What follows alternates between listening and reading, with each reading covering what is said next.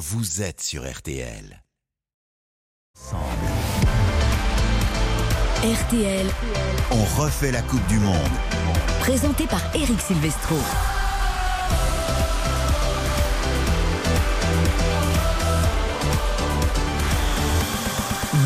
Bonjour à tous, ravi de vous accompagner en cet après-midi. La Coupe du Monde à l'honneur sur l'antenne de RTL, la radio de la Coupe du Monde. Tunisie-France, le troisième match des Bleus, avec évidemment tous nos envoyés spéciaux à Doha, Philippe Sansfourche, Nicolas Georgerot et Morad Jabari, notamment au stade. Messieurs, bonjour.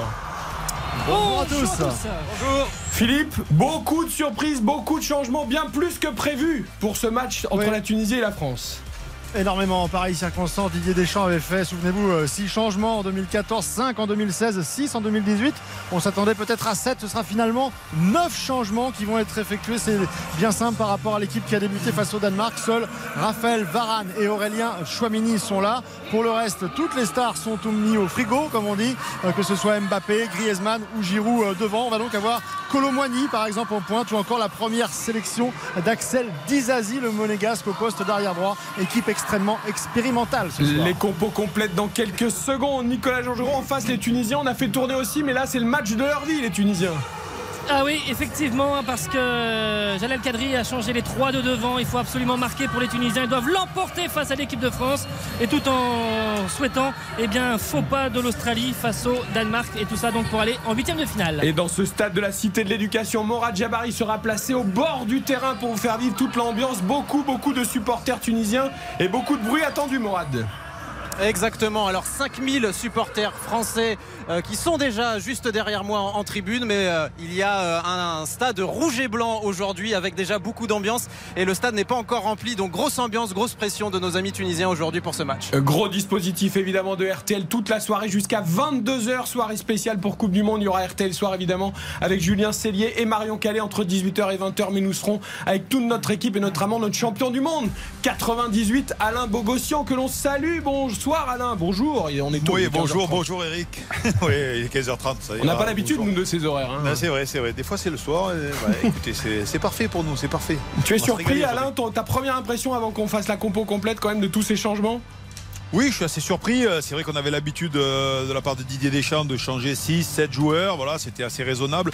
Le- garder nos satures. Là, il y a carrément euh, voilà, un turnover. Alors, on, met des, on met des joueurs au frigo, ça c'est sûr. On récupère. On, envisage déjà la suite.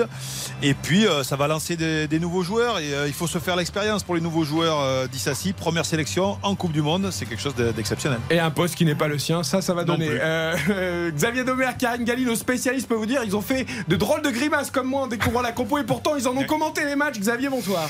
Bonsoir Eric, bonsoir à toutes et à tous. Oui, c'est surprenant. hein. Garder simplement deux joueurs par rapport au match euh, précédent. Et vous avez parlé d'un match historique pour la Tunisie. Ça pourrait être bien le cas, puisqu'on rappelle que c'est la sixième phase finale de Coupe du Monde pour les Tunisiens. Ils n'ont jamais réussi à franchir cette phase de groupe. Ne soyez pas sceptiques, Karine Galli, bonjour. Bonjour Eric, bonjour à tous. Pendant des mois, je vous ai dit, à mon avis, Xavier Domergue est vraiment aux portes de l'équipe de France. Quand on voit ce 11 de départ, il aurait eu toute sa place.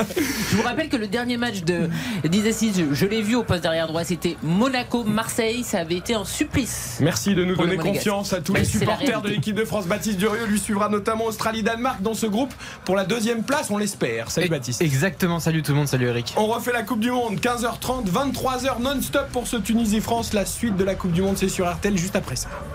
RTL, on refait la Coupe du Monde. Eric Silvestro, On refait la Coupe du Monde sur RTL. On refait la Coupe du Monde dans un premier temps jusqu'à 18h avec ce Tunisie-France coup d'envoi à 16h avec Philippe Sansfourche, Nicolas Jean-Jean au commentaire. On vous parlait de surprise dans le sommaire de cette émission. On va détailler et découvrir l'intégralité de la composition de l'équipe de France.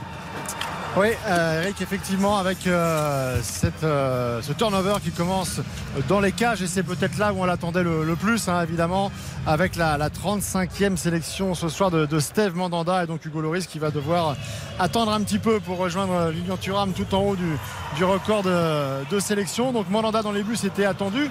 Attendu aussi cette charnière centrale entre Raphaël Varane, capitaine ce soir en l'absence d'Hugo Loris et qui a besoin d'enchaîner. hein. On l'a dit, il est revenu après euh, plus d'un mois d'a- d'absence. Il a joué 75 minutes contre le Danemark, donc c'était logique. Il en avait fait la demande, il l'avait même dit publiquement en, en conférence de presse.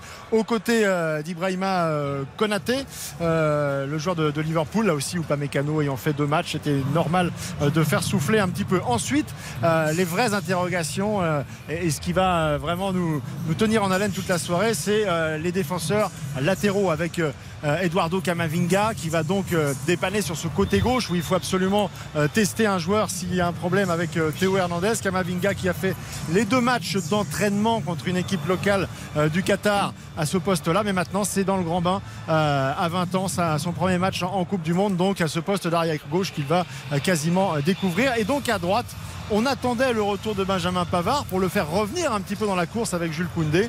Et pas du tout. C'est Axel Dizazi qui va débuter. Ça veut dire deux choses. Ça veut dire que Axel Dizazi euh, donne satisfaction dans le groupe au niveau de, de son attitude, de son. euh, Il joue bien du piano, il paraît. Et qu'il a aussi été testé euh, euh, à ce poste-là euh, pendant les matchs d'échauffement. Ça veut dire aussi, c'est une évidence, qu'il y a un souci avec Benjamin Pavard. Euh, Est-ce que c'est un souci de comportement? Est-ce qu'il y a un problème physique peut-être qui ne- n'est pas encore euh, sorti? Il va falloir euh, travailler sur cette question, mais il y a un problème Benjamin Pavard, c'est une évidence. Le milieu de terrain, Chouameni, là, il est le seul qui reste avec Varane du match face au, Danemark, donc ça veut dire qu'on c'est vraiment devenu un, patron, un baromètre du milieu de terrain pour sécuriser avec Jordan Verretou à ses côtés, avec Youssouf Fofana et avec Matteo Gendouzi, on pourrait se dire tiens, milieu à 4, mais non, manifestement, euh, Didier Deschamps et le staff considèrent un petit peu comme euh, Igor Tudor à Marseille que eh bien, Matteo Gendouzi est plus un joueur euh, pour faire des différences, un joueur pour apporter offensivement, qui va donc épauler Kingsley Coman. À mon avis, on va voir plutôt côté gauche qui va dédoubler avec Kamavinga. Verretou va beaucoup beaucoup défendre un petit peu pour retrouver les mêmes séquences que, que avec le, le schéma Théo Hernandez et euh, Kylian Mbappé. Euh, Gendouzi s'occupant plus du côté droit et évidemment Andal Colomwani qui lui sera le joueur d'axe, le joueur de pointe euh, en remplacement de euh, d'Olivier Giroud et Marcus Thuram qui ne débute pas. Ça veut dire qu'on considère vraiment que Marcus Thuram lui aussi doit être laissé peut-être au, au frais pour euh, suppléer euh, lors des prochains matchs ou alors qu'il y a une concurrence qui va être instaurée selon la performance de Colomwani ce soir. Un peu malade, hein, sans doute, Marcus Thuram. euh, Quant à Kylian Mbappé, euh, vous le disiez, Info RTL tout à l'heure dans le flash de 15h, Philippe, c'est lui hein, qui aurait demandé au coach de, de souffler, entre guillemets, pour être euh, au top pour le Oui. huitième de finale. Alors, strappées, hein, Pour on être très hein. Pour être très précis, euh, il y a eu des échanges. C'est pas une demande précise parce qu'en plus euh, euh, les gens ne demandent pas de manière ostensible, mais il y a eu des échanges et effectivement très vite le staff et Kylian Mbappé sont arrivés à la conclusion que c'était préférable. Et comme il y a eu une petite alerte sur cette cheville dont il souffre depuis très longtemps, hein, souvenez-vous, c'était le, choc avec Loïc Perrin en, en match de Coupe de France avec Saint-Etienne, ça remonte. Il avait joué strappé pendant des mois après très longuement et de temps en temps cette petite douleur ressurgit, mais on m'a bien affirmé de manière très claire que ça n'a aucun rapport avec ça hier, c'est une gêne tout au plus et ça n'a pas du tout déclenché le fait de le mettre euh, sur le banc pour débuter la rencontre ce soir. Xavier, Non, moi, moi, je m'interroge sur le, le système, l'animation, parce que j'ai en fait j'ai du mal à croire vraiment que l'équipe de France va jouer comme ça. C'est-à-dire quand on, je regarde le 11, euh, Dizati, qui on le sait euh, n'est pas un latéral droit, on l'a vu comme Karine l'a dit très justement. Il y a Koundé et Pavard non plus, je me, si je peux me permettre. Oui, mais Dizati surtout pas. Je veux dire, il a, il a aucunement euh, les qualités pour, pour prendre le couloir, pour sa qualité de centre, on, on la connaît. Donc j'ai du mal à croire à ça. Et surtout après, quand je vois le positionnement de Gendouzi plus haut, euh, dans un rôle délié hein, dans le couloir droit, c'est-à-dire qu'à Marseille, je pensais qu'il y avait que Igor Tudor ou, ou Sampaoli qui étaient capables de le faire parce qu'ils sont quand même un, peu, un petit peu fêlés. Je pensais pas qu'il y ait des champs l'été. Et, aujourd'hui, quand j'entends euh, des propos euh, qui viennent à dire que Gendouzi est, est plus à même de faire des différences euh, dans ce rôle-là. En fait, mais on marche sur la tête. C'est-à-dire que Gendouzi, Verretou, on a quand même deux profils où il y en a un qui naturellement peut faire plus de différences offensives. Il me semble que c'est quand même Jordan Verretou. Donc euh, moi, je suis très très surpris de cette équipe. Ça fait rire Alain Bogossian. Euh, Alain, euh, Didier Deschamps nous a martelé toute la semaine ce troisième match, il est important, c'est un match international, c'est un match de Coupe du Monde, il faut le gagner pour entretenir la dynamique. Quand on voit le 11 aligné, je dis pas qu'il a mis de côté ce match, mais on peut quand même se poser des questions. Et puis autre renseignement aussi, quand on voit le Brésil ou le Portugal faire tourner, euh, il y a quand même peut-être plus de bancs que sur l'équipe. Non mais, ça pour la de suite de la compétition, c'est peut-être pas très rassurant. C'est-à-dire que cette équipe, elle a l'air un peu de briquet de broc quand même, Alain. Non, mais alors je vais, je vais rejoindre Xavier, même si vous le savez, je vous en avais parlé en amont euh, dans les émissions précédentes. Je vous avais dit qu'attention, que Kamavinga n'est pas un arrière latéral gauche. Je veux bien qu'on le mette arrière latéral gauche, mais de la façon dont euh, les joueurs sont annoncés, euh, moi non plus, je, pense que c'est pas le système dont on va, on va évoluer. Euh, certainement, on va jouer à 3 derrière, avec euh, 4 voire 5 milieux de terrain. Gendouzi dans le milieu. Euh, sur le côté droit, euh, ça sera ou Fofana ou Gendouzi qui va prendre le couloir droit. Et puis Dissassi, ça va être le troisième, troisième dans l'axe, à mon avis. Hein. Je, je, je veux pas, enfin, je veux pas. par, par rapport à ce que tu dis, Alain, c'est intéressant. Et, du, et pour le coup, on a vu Kingsley Coman notamment jouer dans ce rôle-là avec l'équipe de France. Ça n'a pas donné satisfaction entièrement à Didier Deschamps, mais il peut occuper ce rôle de piston droit, Kingsley Coman aussi. Donc euh, voilà, Kamavinga plus haut dans un rôle de piston et Coman aussi à droite, ça paraît plus cohérent parce que Kamavinga c'est un milieu de terrain, donc il a plus d'habitude. Et pourquoi pas gagner quand même, Karine L'équipe de France n'a jamais gagné son troisième match mmh. sous Didier Deschamps. Il y a eu beaucoup de 0-0. Il y a eu un 2-2 contre le Portugal à l'Euro 2021, mais voilà, on a envie de le gagner ce match. Ah ben je sais pas, il faut demander à Didier Deschamps vu la composition des culs a priori vous nous a proposé. Euh, ah non mais moi, en fait, non mais en fait là ce qui me sidère quand même, alors effectivement on va voir euh, l'animation. Euh, pour l'instant on est assez surpris, mais c'est-à-dire que tu as plusieurs joueurs qui n'ont jamais joué de match de Coupe du Monde, qui n'ont jamais connu cette pression et qui se retrouvent dans des situations complexes, c'est-à-dire qu'ils sont même pas mis dans un certain confort. Si Gendouzi joue vraiment là, si Dizassi joue vraiment là, etc. Bah, il y a le confort de la non-pression du résultat. non mais tu as toujours une pression, c'est un match de Coupe du Monde, t'as pas envie d'être ridicule. Le monde entier te regarde, t'es champion du monde en titre. Donc c'est quand même incroyable. Mais par contre, et j'espère que Philippe Sansfourche le reconnaîtra, si tu dors inspire Didier Deschamps, ça c'est un grand moment. Il faut quand même le noter parce qu'on sait que Monsieur Sansfourche a une passion débordante pour Igor Tudor. Donc le 30 novembre 2022, peut-être qu'Igor Tudor a inspiré Didier ah, Deschamps. Et, ça c'est Ils ont évolué tous les deux à la Juventus. Ils eh ont ben, quelques Rapidement, Philippe, je voudrais qu'on entende Nicolas sur les Tunisiens. Ouais, pour être plus sérieux, euh, effectivement, moi j'entends euh, vos remarques sur la possibilité de revenir à 3. Ce serait plus logique au vu de cette, euh, cette composition. Ah Mais si on se fie à ce qui a été fait pendant les matchs d'entraînement dont on, qu'on évoquait avec les, avec les équipes du Qatar, euh, là, pour le coup, euh, on est resté toujours à 4 et Dizazi a bien joué à droite et Kamavinga à gauche. Allez, on, se, dit il a mélangé. on se dit que tant, qu'à tout changer, autant changer aussi de système et d'animation. Je veux dire, parce que là, on a quand même 9 changements, donc pourquoi pas repasser à Allez, on Mais ça montre bien que ce groupe n'a pas été conçu de façon logique. On le découvrira pendant le début du match. Les Tunisiens, Nicolas jean on le disait, eux, ils jouent leur qualif dans ce match contre la France. Il y a pas mal d'anciens de la Ligue 1 aussi dans cette équipe. Oui, oui, il y a effectivement plusieurs euh, visages que l'on connaît entre euh, actuels joueurs de Ligue 1 ou passés. Alors, Damen dans le but, c'est une équipe qui euh, est très solide défensivement, qui n'a pas encaissé de but sur 9 de ses 11 derniers matchs. Mais les problèmes sont offensifs. Derrière, Keshrida, Talbi, le joueur de Lorient, Meria, Gandri et puis Maloul. Ça, c'est pour la ligne de, 5 en défense. Au milieu de terrain, avec Laïdouni et Skiri, qui a notamment joué à, Montpellier. Et les trois de, de devant, on aura à gauche ben Romdan à droite Slimane et Wabi Kazri dans l'axe euh, Jalel Kadri a complètement changé la, ligne d'attaque parce que eh bien, la Tunisie tout comme le Mexique et l'Uruguay euh, ce sont les trois équipes à ne pas avoir encore marqué de but dans cette Coupe du Monde c'est ce qui est assez incroyable hein, d'ailleurs quand on regarde l'équipe aussi euh, mise en place par Kadri c'est à dire que tu parlais d'un match peut-être le plus important de l'histoire de la Tunisie c'est le cas potentiellement une qualification au huitième de finale de Coupe du Monde pour la première fois et malgré tout Naïm Sliti qui avait été plutôt bon je trouve jusqu'à maintenant il est sur le banc Sakni qui est quand même euh, un joueur important, l'une des stars effectivement de cette sélection est sur le banc. Alors on est heureux parce qu'on retrouve Kazri titulaire. C'est la première fois, je crois, depuis le début du mondial. oui, il n'avait euh, même pas joué le premier match. il est rentré dans le deuxième. Mais bon, Allez, on va découvrir cette équipe de Tunisie. Juste après la pub également, nous irons dans une entreprise à Levallois-Perret où se mélangent salariés français et tunisiens et qui vont faire un, break euh, cet après-midi pour suivre le match. et puis Hugo Hamelin également aux abords du stade avec des supporters français. Tunisie-France qu'on envoie dans un quart d'heure sur RTL la Coupe du Monde sur RTL. On refait la Coupe du Monde. Eric Silvestro sur RTL. Nous sommes ensemble jusqu'à 18h pour vous faire vivre ce Tunisie-France avant Julien Célé, Marion Calais pour RTL Soir. Et puis de 20h à 22h, on refait la Coupe du Monde avec Julien Courbet, notamment à partir de 20h. Vous ne manquerez rien. Ce sera une après-midi foot sur RTL. Et d'ailleurs, pour ce On refait la Coupe du Monde particulier, vous pouvez tenter de gagner le maillot officiel de l'équipe de France ainsi que l'album Panini complet de l'équipe de France. Pour cela, vous envoyez foot au 74 975 centimes par SMS, 3 SMS maximum. Rendez-vous ce soir sur RTL pour connaître le gagnant. Bonne chance à tous.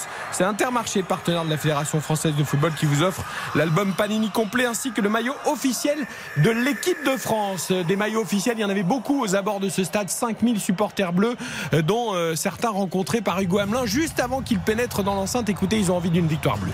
Euh, ben, on, va, on va chanter deux fois plus fort, tout simplement. On va, faire en sorte qu'on ne les entend pas et on espère compter sur l'équipe de France pour que pour que dès les premières minutes, on, leur mette un but afin qu'on les entende un peu moins. Voilà. Oui, effectivement, c'est très important de faire tourner. Ça va permettre à certains joueurs de souffler euh, afin d'aborder euh, les phases finales euh, dès dimanche.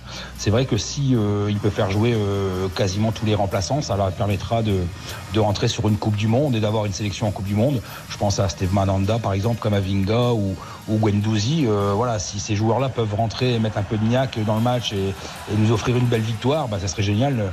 Les coiffeurs qui domine la Tunisie euh, et qui fait éteindre le stade. Un propos recueilli par Hugo Hamelin et puis Sébastien Rouxel lui est dans une entreprise euh, chez un opérateur au voyage à Levallois, entreprise qui mêle salariés français et tunisiens. Sébastien, on est à 10 minutes du coup d'envoi et là on va arrêter de travailler un peu cet après-midi. Hein. Ah oui, je vous confirme Eric, ça commence à, s'agiter un petit peu. On est en train d'éteindre euh, les ordinateurs et de se diriger doucement vers la petite salle où le vidéoprojecteur a, été installé. Je vois quelques maillots bleus, quelques maillots rouges aussi aux couleurs de, la Tunisie. Ça commence d'ailleurs à, se chambrer un peu, à parler euh, pronostic entre salariés. J'ai entendu 2-1 pour la France, 3-0 pour la France. Euh, dans la salle, il y a les deux drapeaux qui sont accrochés, même au niveau de l'apéritif. Hein. Il y a rivalité cet après-midi au menu macroute et petit four. Une chose est sûre, il va y avoir de l'ambiance. On va pas beaucoup travailler cet après-midi. Il y a déjà les cornes de brume qui sont là. Merci beaucoup Sébastien. Tout au long de l'après-midi, vous nous ferez vivre évidemment euh, ce match dans l'entreprise au voyage à Levallois. Allez, très courte pause et les hymnes de l'équipe de France, on les fera, on va, on va, recaler, décaler légèrement la pause publicitaire parce que je vois les joueurs de l'équipe de France et les joueurs tunisiens qui s'apprêtent à rentrer euh, sur la pelouse. C'est un moment important. Il va y avoir les hymnes nationaux. Philippe Sansfourche, Nicolas Georgerot. C'est un match de Coupe du Monde, surtout pour les Tunisiens avec une qualif au bout peut-être et pour les Français sécuriser quand même cette première place euh, pour jouer dimanche à 16h. C'est ça le huitième de finale. Hein. Exactement. Oui, tout à fait. 16h, ce euh, huitième de finale, euh, si l'équipe de France est première, comme euh, c'est manifestement la, plus forte probabilité à 99%. Ça fait partie, ce sont les deux raisons, à la fois le fait que l'équipe de France ait joué tous les 4 jours et non pas tous les 5 jours comme sur les précédentes Coupes du Monde, qui fait qu'il fallait encore plus faire souffler les titulaires, et puis cette qualification, mais aussi cette première place quasiment assurée, ce qui n'était pas le cas euh, toujours sur les précédentes compétitions qui ont conduit Didier Deschamps à faire ces 9 changements et donc pas 6 ou 7 comme on pouvait l'escompter. Et on imagine hein, le cœur de Randall Colomwani, de Axel Dizazi rentrant sur cette pelouse face à cette Coupe du Monde géante gonflable. sur la pelouse avec euh, Wabi Kazri, le capitaine euh, tunisien d'abord et évidemment Raphaël Varane côté de, de l'équipe de France en train de prendre position cette équipe expérimentale 18 sélections à peine pour ce 11 et avec euh, l'arbitre euh, monsieur Matt Conger, un néo-zélandais qui officiera aujourd'hui. Belle ambiance morale dans ce stade? Oui, très belle ambiance et puis euh, surtout rouge et blanche là les Tunisiens, tous les supporters sont, sont arrivés, 40 000 places euh, euh, remplies avec évidemment que des, supporters tunisiens, les supporters français qui tentent de donner de la voix, d'agiter les drapeaux mais on les entend pas du tout. Hein. Allez, on va écouter les hymnes justement tunisiens et français, la Marseillaise dans quelques secondes, l'hymne tunisien pour débuter. Évidemment par au moins plus de 15 000, peut-être même 20 000 spectateurs dans ce stade.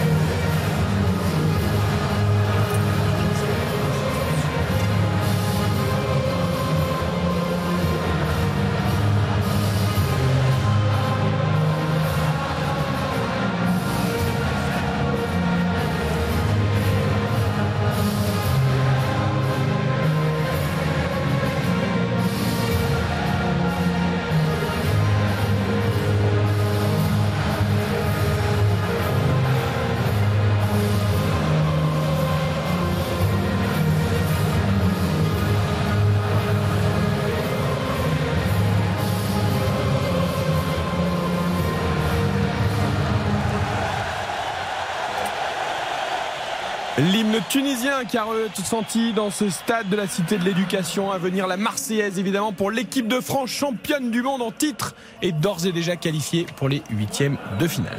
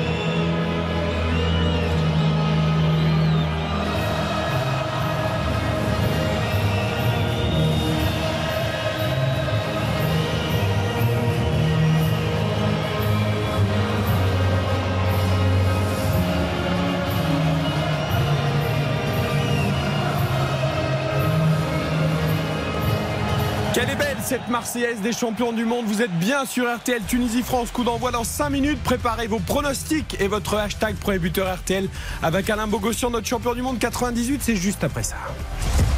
RTL, on refait la Coupe du Monde. On refait la Coupe du Monde. Eric Silvestro sur RTL. Coup d'envoi imminent de Tunisie-France, troisième match euh, de cette Coupe du Monde. Les Bleus qualifiés qui veulent terminer premier Alain Bogossian, champion du monde 98 avant de te libérer. Le prono du soir, de l'après-midi. Ouais, de l'après-midi. Alors ce matin, j'avais dit 2-0. Je vais pas changer. Ça sera 2-0 avec euh, en première sélection euh, Randall Colomani pour le premier buteur. Ok, c'est noté. Merci Alain. Bon match et bonne mi-temps. On te retrouve tout à l'heure justement à la mi-temps de ce match. Philippe Sanfourche, Nicolas Georgerot, le premier buteur et éventuellement le prono pour ceux qui veulent de cette rencontre. Euh, le prono, j'avais dit 1-1 ce matin et premier buteur, Casery. Ok. Ah, Très bien. euh, Philippe, ce sera le premier buteur. euh, Kingsley Coman. Kingsley Coman. Xavier. Nico, ça suffit. hein. Je voulais dire un partout et caserie, donc je vais dire un partout Colomani. Moi, je suis obligé de changer tous mes pronostics par rapport à hier parce qu'on nous a pondu une composition totalement improbable. Donc, je vais euh, me calmer. Ça sera 1-1 finalement et plus une victoire des Bleus. Et premier buteur, Colomboigny. Moi je vais dire 1-0 pour l'équipe de France, but d'Mbappé qui sort du banc. Avant je pense que ce sera 0-0. Les Bleus seront bien à 4 derrière avec euh, Dizazi à droite et avec Kamavinga à gauche. Et donc euh, Colomani qui est dans l'axe. Pour l'instant, Gendouzi plutôt sur le côté gauche et Coman à droite. Mais euh, tout cela risque de- évidemment de, de permuter. Ce sont les Tunisiens qui vont donner le coup d'envoi dans maintenant quelques secondes. Allez, est-ce que Morad Jabari veut donner son prono vite fait? Alors moi je dirais 1-1 avec un but de comment C'est noté, merci. Et Bog- Alain Bogossian, à tout à l'heure à la mi-temps. Le coup d'envoi donc donné par les Tunisiens. Et on suivra avec Baptiste Durieux, Australie, Danemark, dans ce groupe D également.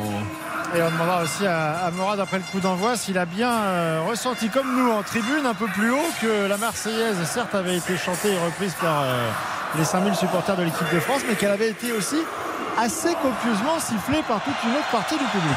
C'est parti Le coup d'envoi donné par euh, les Tunisiens avec euh, Kazri qui a ouvert sur le côté droit pour Keshrida. Effectivement, cette Marseillaise, ça avait déjà été le cas en octobre euh, 2008, euh, la dernière fois que vraiment ça, a eu. euh, Enfin, il y avait eu le match aussi en, Turquie. Mais euh, le Tunisie-France, France-Tunisie au, au Stade de France. Avec, attention, ce premier ballon dans la surface de réparation et Monanda qui euh, s'impose face à Slimane. Euh, ce ballon qui va être dégagé par euh, l'équipe de France. Premier ballon dans la surface de réparation des Bleus.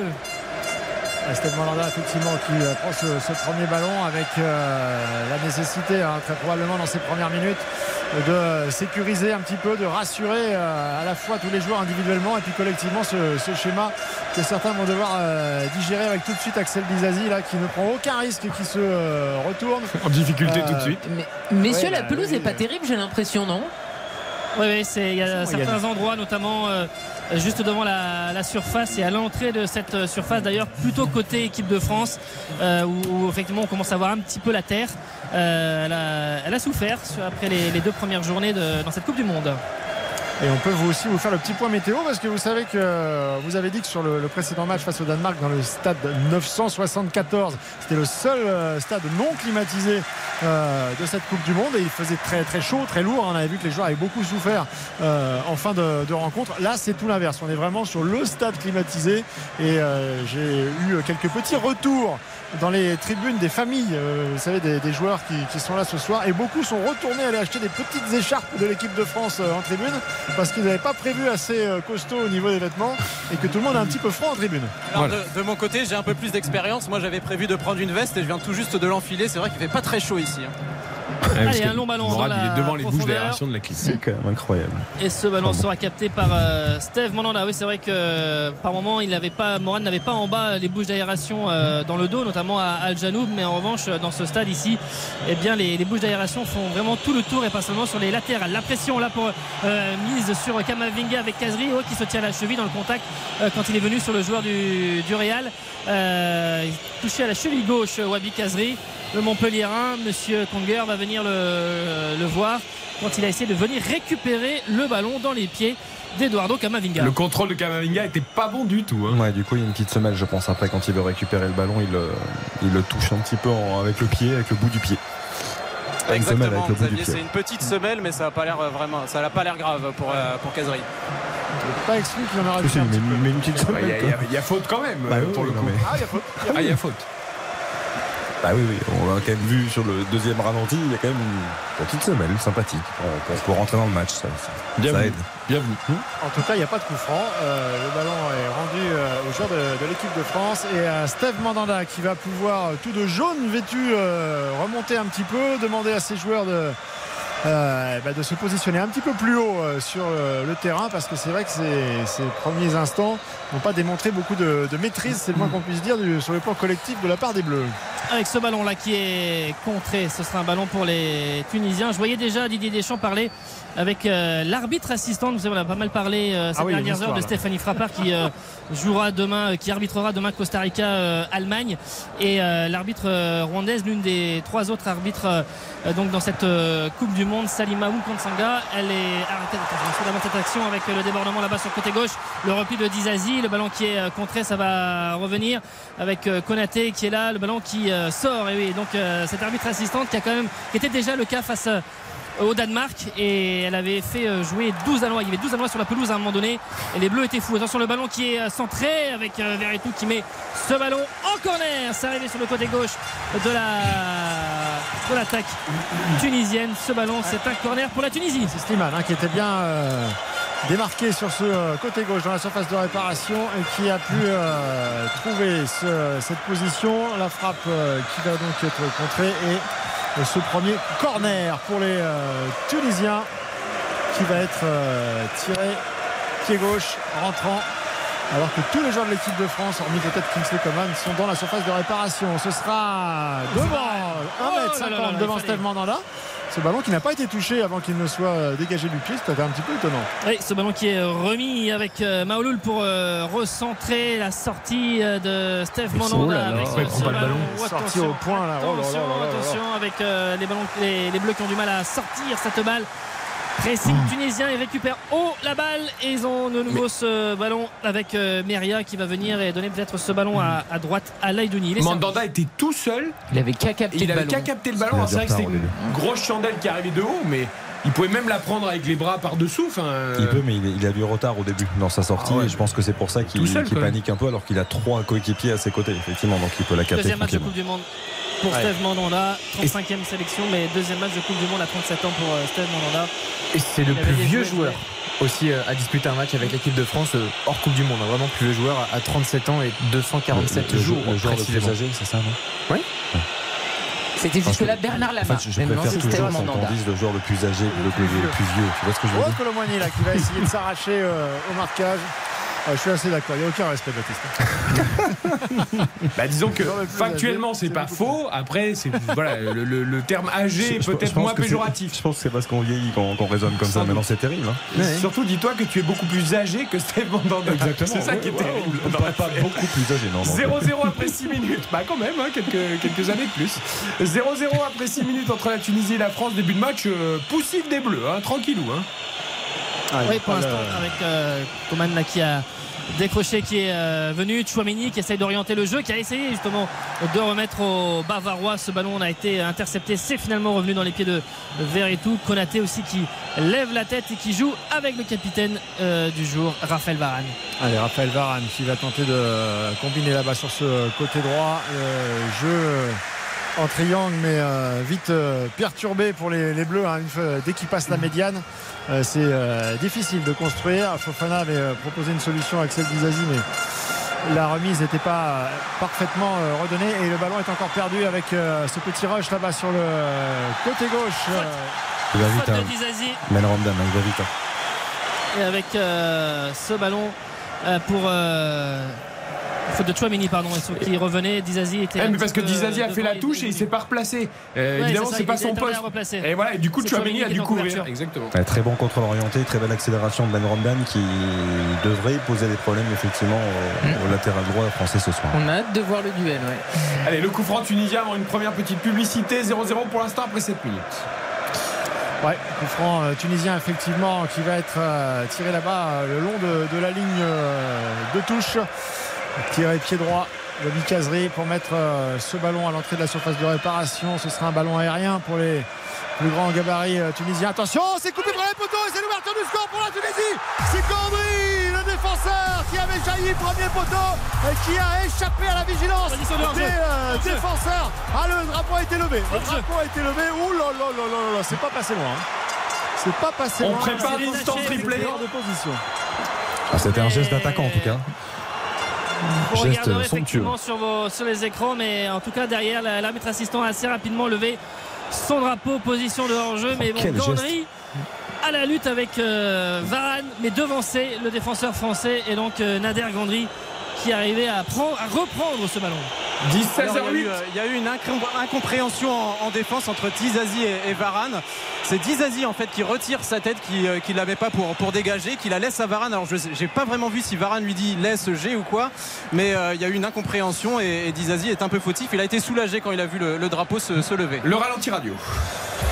Xavier, y a-t-il hors-jeu de Gandry sur ce but qui était beau d'ailleurs Ouais, il semblerait qu'il le soit effectivement de, de quelques centimètres, mais le coup franc était remarquablement tiré de la part de, de Wabi Kazri. Il y a toujours danger, on le sait, hein, quand le, le Montpellierin est, est au coup franc, est à la baguette. C'est vrai qu'il était légèrement devant Gandry, mais le geste était somptueux. C'était un vrai geste d'attaquant pour un défenseur central ce soir. Et le hors-jeu semi-automatique a confirmé ça, tout comme le juge de touche. 0 à 0, frayeur passé donc pour l'équipe de France. On va Mais se réveiller attention, ou pas? Parce qu'il faut débuter ce match. En Ouais, effet, ouais. c'est un match de Coupe du Monde, c'est pas un match d'entraînement. Et pour l'instant, les Bleus ne sont pas dans leur partie. On marque une courte pause, 0-0. Vous êtes bien sur RTL pour ce Tunisie-France. RTL, on refait la Coupe du Monde.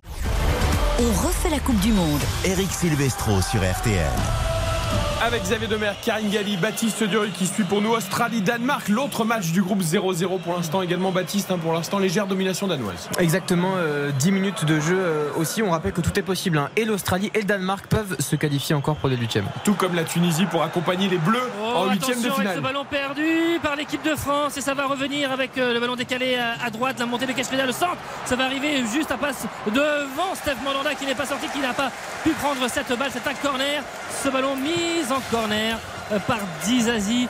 Mais encore un La relance de Kamavinga. relance. La relance de Ouais. Kamavinga plein axe. Plein axe. Catastrophique. Plein axe. Que c'est compliqué. Mais c'est sûr que c'est compliqué, mais 5 c'était obligé en fait. Il y a que des jeunes joueurs qui ont jamais joué en Coupe du Monde et tu les mets à des postes qui sont pas les leurs. Franchement, on- autant les envoyer au bûcher, ça me sidère moi. Le corner dans la Corner. foulée, euh, Wabi Kazré, il est tiré, euh, ouais, il est complètement raté. il était direct ce corner, il est passé au-dessus de la cage de Steve Mandanda. C'est une euh, gâchette euh, qui a été mal utilisée. Philippe, par Nicolas. Karine a un peu raison quand même parce qu'on dit toujours il faut mettre les joueurs dans les meilleures conditions. On parle toujours d'Mbappé, de Griezmann pour qu'ils soient dans leur, leur poste préférentiel. Là, tu as des jeunes joueurs Ouais. qui ont aucune expérience et tu les mets à des postes. Enfin, c'est dingue quand même. Vous savez, j'ai- à l'écoute de Didier Deschamps hier en conférence de presse, il a eu une phrase à un moment donné. Il a dit de toute façon, alors il nous a fait le truc sur oui, ça, attention, Kazri, il rentre dans la réparation, qui va essayer de rentrer. Oh, il cherche le penalty. Wabi Kazri, c'est grotesque. Ça se voit comme le nez au milieu de la figure. Classique. Ouais, a- ouais. Il l'a fait tellement, on, la- on le Oh connaît tellement par cœur, on terrible. les Ça, voit les résumés de Ligue 1. jaune, hein. C'est encore plus grotesque de, de près, hein, je peux vous le dire. Ouais, Konaté qui était avec lui au, au contact, mais euh, effectivement, même euh, Kazri dit derrière, oh, il a mis son, son coude, mais Ah, il met euh, le bras il en opposition, mais bon. Il tombe, il tombe. euh, euh, à tomber comme ça. il tombe euh, avant. c'est pas- Ouais. Bon, en tout cas, il n'y aura, il y aura rien. Pour studio. finir sur, euh, sur, ce que je vous disais sur Didier Deschamps, il a eu une, une formule à un moment donné qui était très claire. Il a dit ce match, de toute façon, il n'enlèvera rien à ce qu'on a fait avant et il ne vous donnera aucune nouvelle indication sur ce qui se passera après. C'est une parenthèse ce match. C'est-à-dire qu'en fait, il le joue parce qu'il faut le jouer. Mais euh, Ouais, mais l'idée, c'est c'est trop facile d'essayer de de pas le faire. ça. Fifi, c'est Ah bah difficile, hein, tu sais. Tu- imagine, imagine aujourd'hui, tu prends 2-0. Imagine. Mais bien sûr que Mais- c'est un même risque. même si, même si tu as que deux joueurs euh, titulaires potentiels qui, qui débutent ce match. Si tu prends 2-0, tu as des questions dynamiques. Entièrement d'accord, mais je je- pense ce que, que je veux dire par là, c'est que c'est un risque qui est clairement identifié. Oui. Qui a été pris 2012. et assumé. La Enfin, Suède en c'est si- 2012 avant de jouer l'Espagne. Euh, c'était exactement pareil. Ça avait du doute qu'il y avait. Mais c'est sidérant et- de prendre un tel risque, sachant qu'on a des certitudes sur deux matchs, c'est-à-dire que c'est peanuts. Avant la Coupe du Il y a Monde, on aussi des était inquiets. certitudes sur les difficultés physiques de plein de joueurs. Mais moi, je Attention, nouveau était- coup franc. Attention, Et coup la- franc avec euh, tout à l'heure. Il y a eu l'ouverture du score pour euh, la Tunisie. C'est Maloul qui, euh, ce ballon est trop près de Mandanda. Ça arrive directement dans ses gants. Et là, c'était pas dangereux du tout pour euh, l'équipe de France. Et du coup, Mandanda qui allonge ce ballon pour trouver euh, Colomani sa vitesse. Ce ballon, un rebond. Est-ce que euh, le joueur de Francfort va réussir à prendre cette balle? Oui, il se bat bien. Il arrive à le récupérer là-bas. Mais il est un petit peu esselé. Il a essayé de centrer immédiatement pour trouver Coman ce ballon. C'est un corner. Premier corner pour les Bleus. Et Philippe, tu as raison hein, sur ton analyse, mais tu peux aussi te dire que dans ta liste, tu pourrais avoir des postes mieux répartis, de pouvoir euh, pour faire tourner, Bah avoir oui. des joueurs qui jouent à leur poste. Mais Parce que là, Saliba. Vous comprendrez Didier Deschamps, il commence. Les postes répartis, c'est une chose, mais c'est, c'est- sa liste, il ne la fait pas que pour ça. C'est pas une liste technique, c'est une liste, c'est un groupe. Il construit un groupe, et donc il a, il a pris un groupe. Et donc Alors, il s'est dit, je vais mettre des joueurs qui sont c'est pas à leur poste. dans ces cas-là, dis-le, ce match-là, c'est un match Le ballon prolongé de la tête par Gendouzi, c'est dégagé par la défense tunisienne. Nouveau corner pour les Bleus. Corner à suivre effectivement Matteo Gendouzi qui était venu euh, mettre cette tête euh, au premier poteau lui aussi qui doit être plus saignant on l'a vu sur ces quelques interventions au, au milieu de terrain il doit être euh, plus prompt à venir couper les trajectoires avec ce deuxième corner donc dans la foulée ballon tiré flottant point de pénalty qui retombe il y avait Aurélien Chouameni il y avait également Axel Dizazi et ce sont les euh, Tunisiens qui vont pouvoir repartir de l'avant là-bas sur ce côté droit Oui, ce ballon qui est sous ce côté droit avec euh, Issa Laïdoni. Ah, qui a passé Kamavinga qui fait faute. Ah oui, faute Oh, derrière au moment de récupérer la balle. Mais est-ce qu'il va avoir un carton? Non, mais Monsieur euh, Conger là qui est intervenu et d'ailleurs euh, Wabi Kazri qui demandait euh, un avertissement pour Eduardo Kamavinga. Laïdoni se oui. relève. Et au Kamavinga qui vient de dans les vivre duels. 16 minutes très Ah, compliquées. je pense que c'est le joueur le plus en difficulté sur la pelouse. Est-ce De loin, mais ça ressemble, ça ressemble presque à, à un naufrage. Moi, j'ai un visuel vraiment sur Kamavinga qui est à quelques mètres de moi. Il fait toujours les mauvais choix. Il joue à l'intérieur. Il joue jamais. à- il n'a pas le réflexe de l'arrière gauche Bah pour jouer à l'extérieur.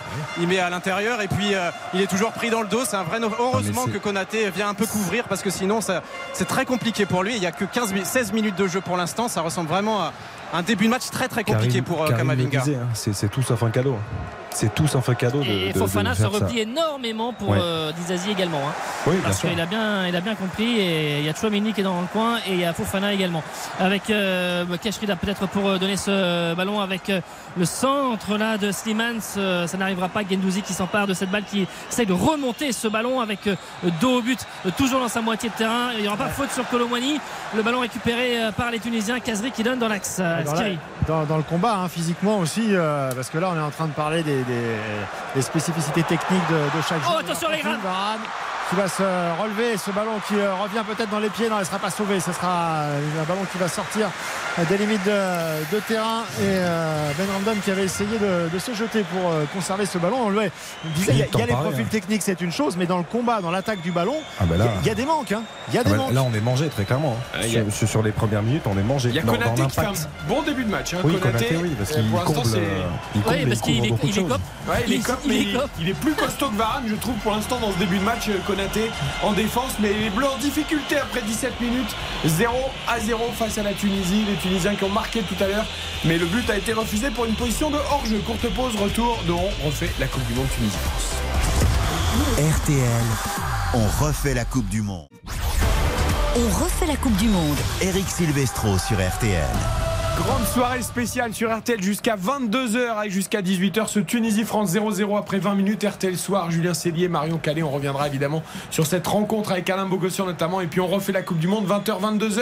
Autour notamment de Julien Courbet. Les Bleus pendant la pub n'ont pas été meilleurs qu'avant. Philippe Sanfourche et Nicolas Jean-Jean. Et Kamavinga toujours en grande difficulté qui vient de remettre un ballon dans, dans l'axe. Euh, Il essaye, il a, il a eu quelques gestes intéressants sur le plan offensif quand il a réussi à, à entrer dans, dans la moitié de, de terrain adverse avec euh, une combinaison euh, euh, notamment avec euh, Randall Colomwani. Mais, mais globalement la, la copie n'est pas propre et, euh, et on sent qu'il est en, en difficulté qu'il a du mal à, à se positionner qu'il a du mal même dans l'espace à savoir où sont ses, euh, ses partenaires. On sent que c'est vraiment vraiment d'ailleurs Didier Deschamps est en train de lui parler hein. il sort régulièrement de son banc pour, pour l'interpeller. Et, et je pense que c'est vraiment l'interrogation numéro un le constat numéro un de Didier Deschamps après 20 minutes de jeu. C'est qu'il est en train de se dire par rapport à ce qu'on disait pour la suite de la compétition, pour l'instant, après 20 minutes, euh, le bilan Kamavinga, c'est trop juste pour le faire rentrer à la place de Théo Hernandez dans un Non, moment Philippe, difficile. c'est- Mais c'est C'est normal. ça son constat. Ouais, mais c'est normal. Je, je veux dire, il s'attendait à quoi là, Oui. Un miracle aujourd'hui? Je veux dire, le, le poste de latéral gauche, ça a des spécificités. Tu ne peux pas demander à un milieu de terrain défensif euh, de, de- de s'intégrer comme ça dans un nouveau rôle euh, à vitesse grand V. et Un axial qui parfois possible. se décale, C'est euh, c'est un peu plus facile. Mais déjà, Kamavinga, il avait des difficultés en bleu à son poste. Alors imagine à un poste de Bah oui, latéral non, mais gauche. il, a, il a très peu de sélection. Là, Oh, il a été pris pour la Coupe du euh, Monde. Il avait, n'y avait aucune certitude qu'il soit dans le groupe. Et là, franchement, tu le mets en grande difficulté. Il a une fois sur deux les fesses par terre. Il est il prend mangé le à ballon, chaque fois. Kamavinga, il va trouver une passe euh, en direction de Kingsley Coman. Elle est contrée finalement, c'est Randall Colomwani sur le côté gauche qui va pouvoir euh, re-rentrer. Matteo Gendouzi qui était également là. On va repartir de, de l'arrière avec euh, Konaté, l'équipe de France qui est intégralement rentrée désormais dans la moitié de terrain des Tunisiens. avec euh, Dizazi qui a la balle, Varane peut-être euh, pour euh, donner ce ballon à Fofana, le ballon toujours à, droite, on, est avec euh, Coman, Varane, tous les bleus sont dans les 40 derniers mètres hormis Konaté qui est servi dans le rond central, qui va peut-être écarter, c'est Colomani qui est dans l'axe, qui est dos au but, qui a essayé d'être servi, hein, mais la passe de Konaté était un petit peu trop loin, il n'y a pas de faute sur Colomani.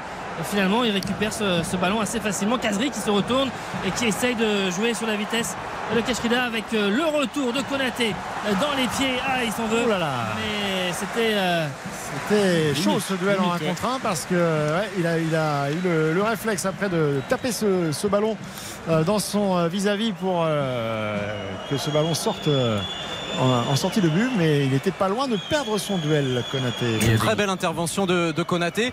Je vais faire un peu l'avocat du diable. J'ai une vue euh, incroyable sur le couloir de Kamavinga. Euh, devant lui, il n'a pas de solution, contrairement à, à Dizazi avec, euh, avec Coman. Il y a Gendouzi et Verretou qui sont collés à, à l'intérieur, dans le milieu. Et euh, donc, il est obligé euh, souvent de, de jouer à l'intérieur avec Konaté ou avec Chouameni. C'est le plus de RTL, Morad Jabari, collé à la pelouse, en pitch position, en plus de nos commentateurs en tribune. Voilà pour vous faire vivre ce match Tunisie-France au plus près. Mais vous imaginez le couloir gauche là, pour l'instant? C'est-à-dire que c'est Kamavinga qui est milieu de terrain défensif, qui joue latéral gauche, et ailier gauche, Matteo Gendouzi. C'est-à-dire que, enfin, en termes de repères. euh, Non mais on l'équilibre de on cette liste, de, revenir, toute façon, hein, il est bancal depuis le début, mais Philippe Quoi nous l'a expliqué. C'est pas une liste technique, c'est une liste de groupe. Voilà, Oui, ça- bah, ouais, on mais non, mais ça ne se justifie pas quand même. Parce que C'est les deux, mais euh, disons que voilà, on ne peut pas la lire uniquement. euh, Non mais Philippe, moi je me souviens à Clairefontaine quand il a fait sa liste Didier Deschamps, une des premières questions qui lui a été posée, c'est pourquoi 7 défenseurs centraux droitiers et aucun latéral gauche. Et, et- et donc ce- cette carence, elle a été identifiée tout de suite. Et il a dit, ce sera Lucas et Bien Théo sûr. à gauche. Moi, il y a- Mais- moi, il y, a surtout quelque chose que je ne veux pas lire ou entendre de critiques concernant le match de Kamavinga demain. Parce que pour moi, ce sera complètement Allez, injustifié. Fofana qui pousse avec euh, la montée, le ballon dans l'axe avec euh, pour trouver Coman. Coman, le ballon qui lui échappe un peu. Ah, avec ce ballon, il est dans un angle fermé à gauche. Mais ce ballon qui est sur le contrôle, qui lui échappe et qui n'arrive pas à, à rétablir la trajectoire. Ensuite, pour euh, trouver, attraper le cadre sur un ballon sorti très rapidement. On a vu très très peu d'actions de ce genre de la part des, des Bleus. Parce mais- que aussi très peu de ballons récupérés. mais Coman, Coman, c'est 5 buts en bleu, hein, c'est 5 buts en bleu. Kingsley Coman, c'est, il doit être plus tueur. Là, son, contrôle, il Le est ba- en position quasiment idéale. Quoi. Son contrôle est beaucoup trop long et après il se retrouve des accès et c'est terminé. Le ballon de Fofana, c'est Griezmann. hein. Parce que tu penses qu'il va la donner à Colomwani ou Dizazi et il trouve la, la passe pour Coman dans la course. Franchement, c'était un super ballon. Et en effet, le- la finition est, pas bonne. est pas bonne. Là, il libère l'équipe de France. Il ouvre la marque sur cette action-là. Ça change tout. Ça oblige les Tunisiens à sortir encore plus. Bien Euh, ça permet de pouvoir euh, remettre quelques banderilles. Euh, Kingsley Coman, c'est un joueur d'expérience dans cette équipe ce soir. Euh, tous sont vécu avec le, avec le Bayern ce soir. Et en plus, il a, on le sait, avec le- le- l'excellent début de Coupe du Monde d'Ousmane Dembélé, il a lui aussi la nécessité de prouver qu'il peut gagner des minutes dans les matchs qui vont compter après. Il, doit, il doit être plus plus chirurgical sur ce genre d'action.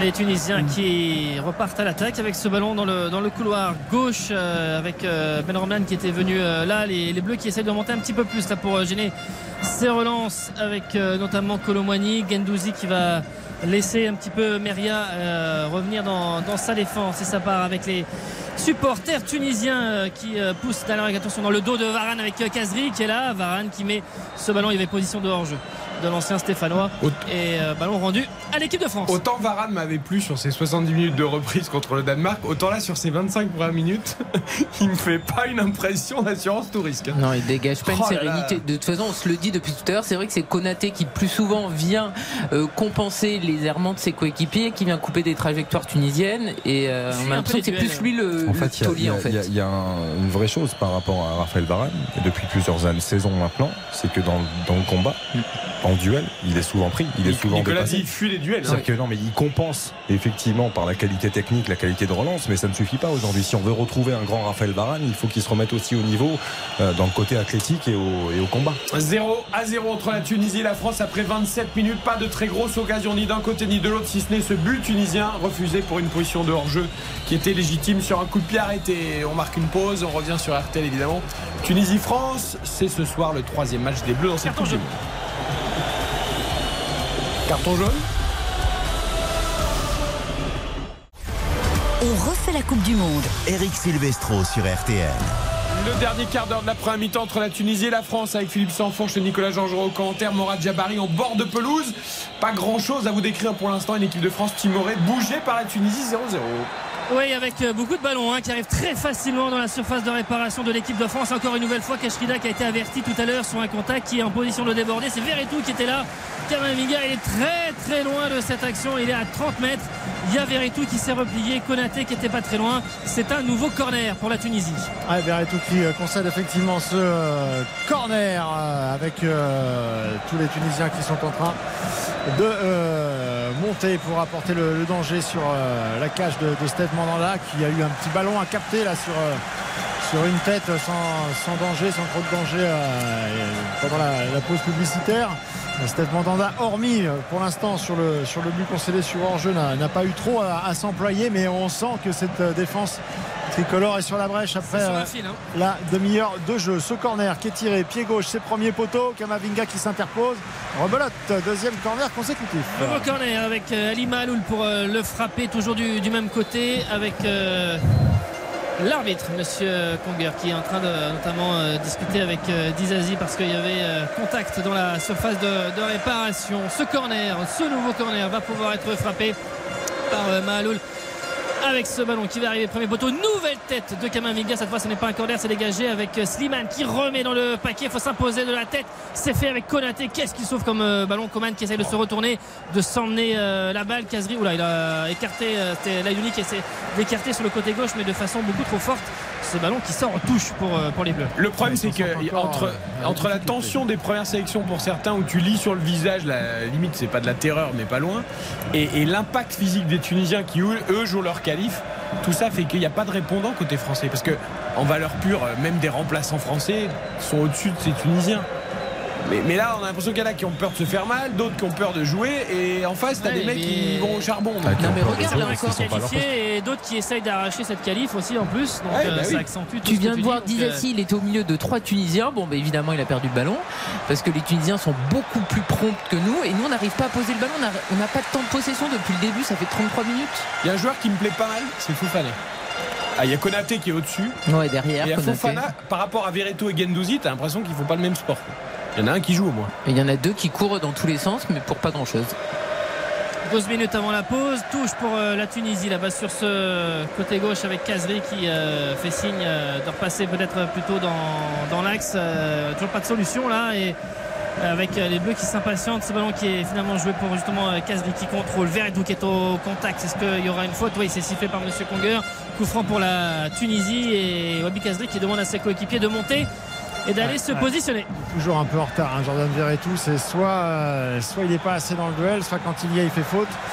Pour l'instant, il est Attention, en grande tout seul. difficulté. tout seul pour centrer ce ballon qui arrive sur le poteau avec encore Gandry qui était là Kamavinga qui s'est euh, jeté c'est un nouveau corner mais ce ballon avec euh, Maloul qui était tout seul pour centrer là-bas sur le côté gauche qu'on avait complètement oublié quand Kazri a joué très rapidement ce coup franc Maloul il a traversé le terrain pour aller frapper ce corner Ouais, de son pied gauche, euh, il en a mis deux euh, beaucoup trop euh, tendus. Premier poteau tout à l'heure. Il va essayer de s'appliquer un petit peu plus, peut-être pour aller euh, chercher. Ouais, non, c'est encore premier poteau. C'était un, un peu mieux, un peu plus en hauteur et ça a permis de passer le premier rideau. Attention peut-être avec cette position de contre qui va pouvoir se libérer les appels sur le côté gauche. Kingsley Coman. Elle est contrée cette balle et ça va être repris Gandry qui récupère ce ballon. Les Tunisiens vont pouvoir se relancer. Ah, le ballon de Fofana qui est contré par le dos de Colomani au moment où il faisait ce renversement pour trouver euh, Coman effectivement qui était sur le côté gauche. Mais euh, Fofana avait bien remonté la balle. Colomani était un petit peu derrière. Il arrivait à tout enjamber. Attention avec ce ballon extérieur euh, pied gauche Varane qui s'interpose. C'est Malou qui était présent encore une fois mais Que de ballons sur les premiers rideaux qui passent et qui arrivent dans la surface de réparation. Kamavinga, Verretou euh, et Gendouzi là, ils servent de, de poteau aux Tunisiens pour faire les enchaînements quoi. Incroyable. Gendouzi, sert absolument à rien dans cette euh, rencontre pour l'instant. Attention, Varane qui a remis sur euh, Kazri à 20 mètres, la frappe de Kazri, c'est repoussé. Attention, oh là là, Dizazi qui Oh, c'était son bien, en corner. Steph suite, Mandanda qui a- Mandanda qui a boxé, qui a repoussé. Et derrière, il fallait mettre ce ballon au corner. Il y a le feu. Ah, ils sont en difficulté là, 35 minutes de, de jeu. Il reste encore 10 minutes hein, avant, la, avant la pause, avant la mi-temps. 10 minutes de supplice euh, qui se profile parce que on ne ressort plus un ballon proprement du côté de, de l'équipe de France. Et les Tunisiens, logiquement, poussés par leur public. Ça pousse, ça pousse pour euh, effectivement aider ces, ces Tunisiens. Ils sentent que c'est un temps fort et qu'ils peuvent peut-être euh, marquer à 10 minutes de la pause. Ce corner qui est frappé, la tête de Colomani pour dégager le camp français. Oh là, il y a Coman qui s'est fait accrocher là. Il y a faute, ouais, intervention de l'arbitre euh, au moment où il essayait de contrôler sa balle, cette balle et de euh, se l'amener fallait bien ensuite en contre-attaque. Mais Philippe, Et par on- rapport à on la parlait théorie. tout à l'heure de Ah, Morad, Morad on parlait tout à l'heure de, on parlait tout à l'heure de, de l'ambiance euh, et on disait que c'était pas facile pour des joueurs sans expérience de rentrer dans un tel match. Euh, franchement, il y a une ambiance. On va pas les comparer aux supporters argentins, mais c'est un chant continu et à chaque toucher de balle euh, des, euh, des Bleus, c'est c'est des sifflets, c'est une grosse pression. Donc, euh, on a l'impression aussi que les, certains joueurs français sont un peu, euh, un peu intimidés par, euh, par cette ambiance et pourtant ils ont l'expérience des grands matchs. Eh, tu veux jouer la Coupe du Monde euh, Philippe, juste une question par rapport à la théorie de Didier Deschamps qui dit que voilà, ce match-là ne changera rien aux deux premières rencontres. Par rapport à Raphaël Varane, on se situe comment? Ah ben, Raphaël Varane, là, il est dans une situation aussi où il est pris dans un, dans un, je vais dire un naufrage collectif. C'est un peu, euh, c'est un peu fort, mais il est forcément mis en difficulté collectivement. Ouais, mais enfin, Konaté euh, est mieux bon lui, test, Philippe, euh, hein. physiquement. Bah ouais, Ouais, mais je enfin bon, pour le huitième fait de finale, il n'arrivera pas en pleine euh, confiance si ça continue de cet acabit-là. C'est-à-dire que là, il fait des relances plein axe, il fait Non, des mais- relances sur euh, des Tunisiens. Enfin, c'est pas Ouais. le Raphaël Varane qu'on attend pour une Coupe du Monde. Il a une expérience suffisante pour pas se baser sur ce match-là pour, euh, pour avoir. des Attention avec Keshida, ce ballon, Kamavinga qui revient, faut pas faire faute, il prend la balle. Kamavinga qui donne à Varane au 5m50. Oh, il est- Kazri est en position de hors-jeu, il n'est pas intervenu. Sinon, il aurait pu prendre euh, ce ballon dans la surface de, de réparation. Kamavinga avait euh, suivi. Et là, c'est les vagues incessantes qui arrivent dans le camp euh, français. Les Tunisiens qui se projettent. Ce ballon centré fort. Et intervention notamment de Chouameni. Allez, ça tient, ça défend. Euh, par contre, une fois que le ballon est récupéré, il faut des solutions pour le ressortir. Parce que là, on voit que, à part temporiser et jouer latéralement et permettre à, l'ensemble du bloc tunisien de, de redescendre et de pouvoir euh, réinitier une nouvelle phase de pressing, il ne se passe pas grand-chose. ah, Aurélien Chouameni qui va y aller tout seul. Euh, ouais, ah, il y a une petite faute sur lui par derrière. Verretou qui va pouvoir s'en saisir. Euh, Gendouzi. Gendouzi sans solution au, au milieu de terrain. euh, qui effectivement quand il regarde devant avec euh, Colomwani c'est c'est compliqué. On arrive un petit peu on a du mal à le, à le toucher. Et donc il joue un petit peu derrière. C'est c'est la montée de, de Dizazi là-bas à droite qui joue avec le joueur du Bayern avec Kingsley Coman. Chouamini on parle beaucoup dans les rangs français. Séquence de possession un petit peu pour se donner un petit peu d'air après s'être fait secouer comme un prunier depuis euh, maintenant 10 minutes sur cette fin de première période 8 minutes encore avant la Ah pause ouais, 0-0 ouais. entre les deux équipes On les compte, hein, et s'égrènent euh, longuement en ces minutes. Il en reste 8. Effectivement, les joueurs de l'équipe de France pour l'instant sont bien heureux. euh, parce que, euh, bah oui, c'est aussi la Tunisie qui n'a pas mis encore un but dans cette Coupe du Monde. On sait qu'ils sont pas, euh, c'est pas le, le domaine dans lequel ils excellent, les Tunisiens. Il y a beaucoup d'enga- d'engagement, il y a beaucoup de volonté, il y a une organisation qui est, qui est plutôt cohérente, mais euh, ça manque de tranchant et on va pas s'en plaindre ce soir avec euh, Randall Colomwani qui va pouvoir donner ce ballon en appui sur Youssouf Fofana qui a essayé de lui remettre à l'entrée de la surface de réparation dans, euh, dans l'intervalle. Ce n'est pas passé. Le rideau défensif tunisien était costaud. Le problème, c'est que là, faire contrôle plus passe, là, à ce moment-là, c'est c'est un peu trop. Il fallait jouer en, en une touche. 0-0. Le problème, c'est que c'est Fofana, le meneur de jeu de l'équipe de France. quoi. C'est le seul qui, qui fait des ballons vers l'avant et qui essaye de trouver les attaquants, ce qui est quand même un peu un problème. 0-0, merci Nico. À la 38e courte pause et la fin de cette première mi-temps entre la Tunisie et la France sur RT. RTL, on refait la Coupe du Monde. On refait la Coupe du Monde. Eric Silvestro sur RTL. Avec toute l'équipe dont refait la Coupe du Monde, Xavier Domer, Karine Galli, toujours 0-0 également entre le Danemark et l'Australie, mon cher Baptiste Durieux, dans ce groupe. Exactement 41 minutes de jeu. On rappelle que l'Australie est deuxième virtuellement avec 4 points derrière le Danemark, troisième 2 points et la Tunisie 2 points également, mais qui ferme la marche dans ce groupe D. Philippe Sanfourche, Nicolas Jojo, au commentaire pour ce Tunisie-France. Faut rappeler, hein, Nicolas, que pour que la France ne termine pas première, voilà, il faudrait un concours de circonstances quand même assez terrible, au vu d'ailleurs des débuts de match entre l'Australie et le Danemark et entre le Tunisie et la France. Oui, et en plus, euh, nous, euh, sur les, tous les bandeaux qui font le tour du terrain, il y a le score qui euh, s'affiche. Donc les Tunisiens le. Oh, Kazri, Kazri qui va se présenter face à Mandanda. Il est excentré sur le côté droit. Le centre qui va passer devant la cage. Et Axel Dizazi qui met ce ballon en corner. Ils sont- Heureusement qu'il n'y avait pas de Tunisiens au second poteau. Il est sur le hors-jeu. Ah, ils, se, ils se sont pas compris. action. Ils se sont pas compris, messieurs, parce que je crois que c'est Skiri hein, qui s'est. C'est Skiri hein, qui s'est projeté et il attendait le ballon un peu plus en retrait alors que Kazri lui attendait justement un appel au second poteau. Il y a un bon retour de Dizazi là quand même sur le coup. Et Kamavinga était pris dans son dos mais il pouvait pas faire grand chose là sur l'action. Et Dizazi vient quand même bien couper au premier poteau pour passer devant le, le joueur tunisien. Et oui, donc je vous disais simplement le, score s'affiche euh, de temps en temps. euh, donc Australie-Danemark vraiment en, temps réel. Donc euh, n'importe qui peut le voir dans, le stade. Et donc il voit que pour l'instant ça tient. L'Australie ne, ne gagne pas. Et donc si, eux battaient l'équipe de France, eh bien euh, il sera en, mesure de, de se qualifier. Pour l'instant on n'est pas là, c'est 0-0 et il reste 2-10 encore dans ce temps réglementaire de la première période. Touche pour les hommes de Jal Kadri sur ce côté droit Kamavinga qui intervient sur euh, Slimane pour une fois c'est bien fait dans le contact et pour enlever ce ballon ça va derrière avec Colomani notamment qui gêne cette euh, relance Meria a mis à son gardien on parle de la, gestion, enfin euh, le tableau d'affichage scruté par les joueurs tunisiens. je pense que si Didier Deschamps voyait un but du Danemark aussi, il ne serait pas contre. Ça permettrait de sécuriser tout de suite la première place et même éventuellement de prendre un ce qu'on ne souhaite pas à l'équipe de France. Mais pour le moment, euh, c'est quand même, ça reflèterait un peu plus la physionomie de cette première période. Euh, 43 minutes, 22 secondes ah, de souffrance. Le vernis c'est Morad résilience. Le vernis c'est Morad Jabari parce qu'il aura vu toutes les attaques de son côté puisque c'est les Tunisiens qui attaquent de son côté et puis peut-être les Bleus en deuxième mi-temps Morad. Ah ben moi, je vis un match euh, incroyable hein, de mon côté. Tout se passe sous mes yeux, à- à- excepté le naufrage de Kamavinga. Euh, J'ai pris mes petites jumelles euh, d'ailleurs pour faire plaisir à Xavier Domergue. Et, et là, je regarde le, le banc euh, français. Euh, les mines sont quand même. C'est pas la joie, hein. on n'est on pas vraiment détendu. Là, je vois Benjamin Pavard, Antoine Griezmann et Théo Hernandez qui se rongent les ongles. Très nerveux aussi, euh, Ousmane Dembélé. Euh, on n'est pas confiant quand même euh, au vu de cette première mi-temps et, et de ce que voit Didier Deschamps. il y a quand même un qui, qui rigole un peu de temps en temps c'est Mbappé hein. on a eu une image sur le banc Ah, il doit être surpris de savoir que c'est un match de Coupe du Monde, hein, c'est sûr, ça fait un choc. hein. Avec Marcus Thuram, ils sont juste à côté, ils discutent beaucoup. ouais. Ouais, beaucoup. Allez, Randall Colomani là au 20 mètres qui essaye de repiquer plein axe. Mais forcément c'est compliqué, il y a de la densité et euh, il n'est pas encore au niveau de Kylian Mbappé sur ce genre de, de, de ballon où tu repiques à l'entrée de la surface de, de réparation. C'est un peu moins son registre également. Je souffre pour Verretou. moi. Parce que Kamavinga, on le voit beaucoup parce qu'évidemment, il est latéral gauche, donc euh, c'est quand ça s'approche du but. Après, pour Gendouzi, tu peux souffrir Oui, aussi. mais, hein. mais au milieu Ah de terrain, ouais, ouais, la paire marseillaise, la paire marseillaise, la Verretou Bah, il court dans tous les sens, Il mais pour court, il rien. court, il court, il touche jamais un ballon, quoi.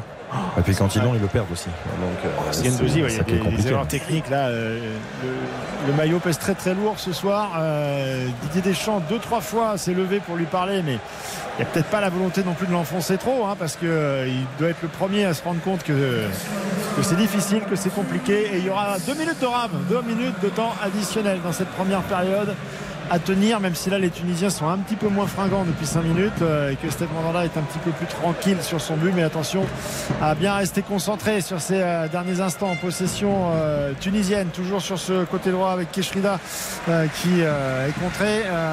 Ballon remis en jeu rapidement par les Tunisiens. Laïdouni qui va la, redonner à, Keshrida pour cette remise en jeu. temps additionnel avec cette touche. Il faut être au marquage, il faut être ferme aussi dans ces duels, être contact pour euh, l'équipe de France. La tête de Kamavinga pour euh, écarter le danger. Coman qui récupère, Gendouzi qui joue derrière avec Verretou. C'était pas un cadeau, il est au milieu euh, de, de Tunisiens. Qu'il va perdre le ballon avec Slimane qui se bat lui aussi et qui euh, récupère la balle avec cette touche. Va mettre plus de conviction là quand même avec ce ballon qui arrive pour euh, Skiri dans l'espace de réparation. Kamavinga, oui, il y a faute de Skiri au moment de venir un petit peu dans les chevilles d'Eduardo Camavinga. Il a fait faute, c'est un coup franc pour les Bleus, pour les hommes de Deschamps. Un petit peu mieux sur la fin de match Camavinga. Il n'y a, toujours pas de repère, mais il y a plus d'engagement. Il compense en mettant plus d'énergie dans ses interventions, être plus vigilant au départ de, des, actions. Et, au final, c'est brouillon, mais il est là. Je repense aussi aux propos de, de Didier Deschamps quand même qui Philippe, tu, le disais il y a quelques instants, qui de toute façon ce match, euh, en gros, il servira pas à grand chose. Vous imaginez la, motivation, le discours envoyé quand même aux joueurs qui jouent aujourd'hui? Que, Moi, ça me surprend pas hein, de voir un Verretou qui joue en marchand, de voir. Euh, ah, quand même. Non mais je veux dire à un moment donné, tu, vois le visage. Oh oui, Fofana, c'est bien ça, Fofana, la de Fofana, c'est contré. Ah, il y avait de l'idée avec Chouameni qui l'avait très très bien lancé en cassant la première ligne. Attention, attention, il faut revenir. Les Bleus, l'équipe est coupée en deux. Et avec euh, Laidouni qui va écarter à gauche, laisser ce ballon à Kazri. Ça repique dans l'axe. Rien de contraint face à Dizazi. Oh, Kazri, n'importe quoi, qui fait une frappe de 25 mètres complètement excentrée à droite alors qu'il a un joueur démarqué à gauche, qu'il en a quatre à sa droite. Euh, là, vraiment, l'expérience doit, doit lui permettre d'avoir une analyse un petit peu plus approfondie de la situation parce que ça va se terminer là-dessus et que l'équipe de France est bien heureuse de virer à, la mi-temps sur ce score nul et vierge de, 2-0-0. On s'attendait à ce que cette équipe très inexpérimentée euh, et des difficultés euh, dans, la manière de, développer son jeu. Euh, à ce point-là, peut-être pas. Toujours est-il que euh, pour l'instant ça tient, mais c'est pas beau à voir. Si je vous dis 2014, 2016, 2018, vous pensez à quoi? Non, mais là c'est pire. 0-0. C'est bien pire. Équateur, Suisse, Danemark les troisièmes matchs. Euh, non, mais c'est pire par rapport au choix de Deschamps. Parce que le contenu du match du Danemark, par exemple, était d'une tristesse absolue en 2018. Mais c'est pire par rapport au choix des joueurs. C'est-à-dire que je vous mets sur le terrain parce qu'il m'en faut 11, mais vous jouez pas votre poste. Donc tu galvaudes une Coupe du Monde et je suis sidéré que Didier Deschamps fasse ça. Parce que s'il y a bien quand même quelqu'un qui a des principes et qui ne galvaude aucun match, encore plus pendant une Coupe du Monde, c'est lui. Attendant évidemment la seconde période, Philippe et Nicolas, mais c'est vrai que ces 45 premières minutes euh, donnent pas une très belle image de l'équipe de France et même aux autres nations euh, en disant bah, une fois que les titulaires sont pas là, l'équipe de France derrière. Euh, pas génial. Quoi. Oui, encore une fois, c'est un, parti pris de Didier Deschamps. Je pense qu'il doit être le premier conscient avec Guy Stéphane, avec son staff, que cette première période s'est jouée sur la brèche. Euh, il, est, il, est, probablement prévu aussi en seconde période, avec cinq changements, de faire rentrer progressivement euh, des joueurs euh, qui, doivent aussi avoir un petit peu de temps de jeu. Je pense qu'on va faire souffler Chouameni, que Adrien Rabiot va probablement rentrer. Kylian Mbappé, on le sait, va, va, aussi sûrement rentrer. Peut-être Ousmane Dembélé. Euh, voilà, on, va peut-être avoir un petit peu plus de tenue dans, cette fin de, euh, match. Euh, il fallait tenir cette première période. Encore une fois, elle n'était pas belle à voir. Mais pour l'instant, le pari, d'un point de vue pragmatique, il est gagné. Première réaction d'Alain Bogossian, notre champion du monde 98 sur RTL, notre consultant. Ça alors, Alain, tu as souffert comme nous ah oui, j'ai énormément souffert comme vous, donc je vous ai pas trop entendu, mais euh, ouais, c'est une équipe qui est en manque d'initiative, avec peu d'idées, très, très fébrile pour moi. Euh, ouais, alors on sait très bien que les automatismes sont très importants dans une équipe, mais on a l'impression que vraiment c'est un puzzle qui est dispersé euh, dans tout le terrain et on n'arrive pas à, s'associer. Donc pour moi, pour cette première période, le seul point positif, c'est que les titulaires se reposent. Oui, c'est à peu près ça, en effet. Euh, pour, la majeure partie, en tout cas. On marque une courte pause. On va débriefer cette première mi-temps avec toi, Alain, avec Zaïd Domergue, avec Karine Galli, Morad Jabari au bord de la pelouse, là-bas, et puis euh, Philippe Sanfourche, Nicolas Jean-Jean vont aller souffler, boire un petit verre d'eau pour nous commenter sur RTL la seconde période. À tout de suite. RTL, on refait la Coupe du Monde.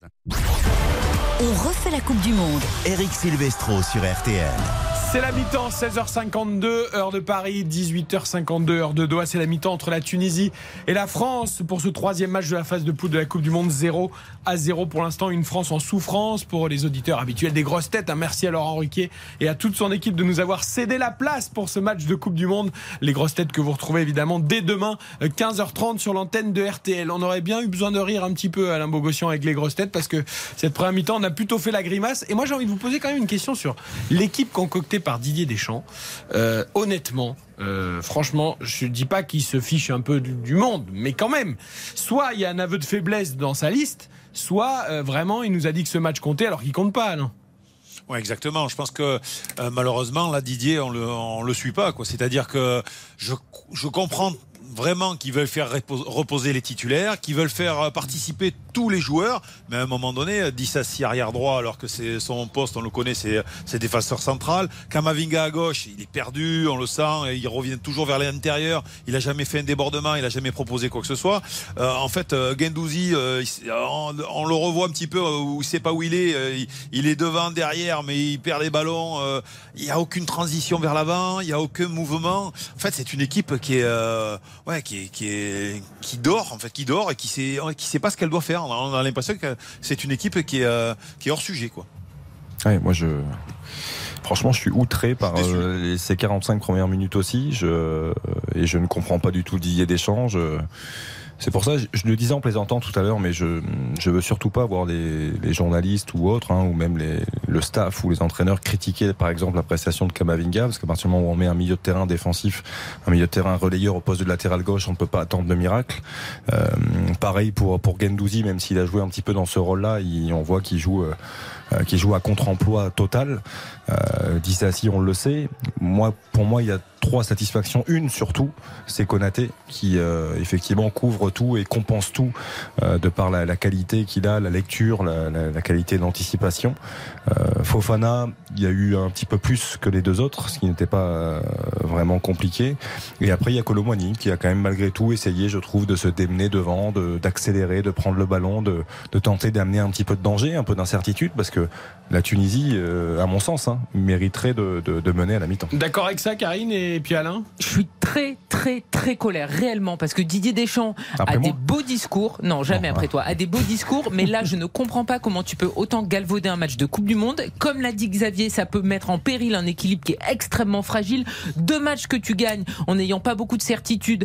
Une défaite, si défaite il y avait face à la Tunisie, ça peut tout remettre en cause. Et je suis désolé. Raphaël Varane, il a besoin de temps de jeu, il a besoin de certitude, il a besoin de reprendre confiance. Là, il vit une première mi-temps très compliquée.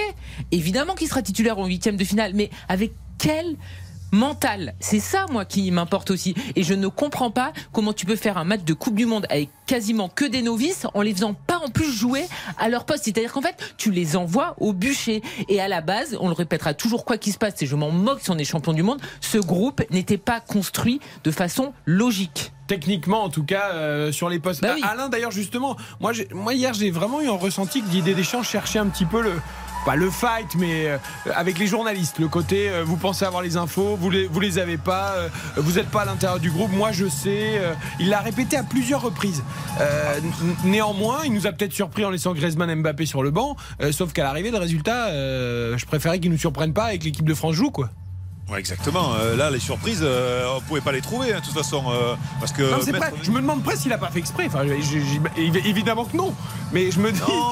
Moi, je pense que je pense qu'il a pris trop. Alors, je dis pas à la légère, mais, euh, mais sincèrement, euh, voilà, faire les changements pour faire des changements, je veux bien. Euh, pour surtout pour reposer les titulaires, ça, j'en suis persuadé que c'est important. Mais après, voilà, faire jouer les joueurs à leur poste, si possible. Et puis, voilà, trouver des, comme dit Karine, je veux dire, à un moment donné, quand vous quand vous parlez de Varane, Varane, il a besoin de sérénité. De et là, qu'est-ce qu'on lui fait? C'est des doutes. On lui met des doutes dans la tête. Il est, il revient, il est débordé de tous les côtés. Il y a des joueurs qui arrivent de tous les côtés on ne sait pas s'il est arrière droit ou s'il est défenseur central. Il ne sait plus où il est lui non plus. Il n'y a, pas une, a pas une ossature fixe où on sent que, entre guillemets, voilà, on part sur une base solide et après on développe notre jeu. Là, pour l'instant, c'est un peu du, voilà, c'est un peu du, euh, on verra bien. Alors, dites-moi juste, oui ou non, Griezmann Mbappé, il les fait rentrer en deuxième mi-temps ou pas?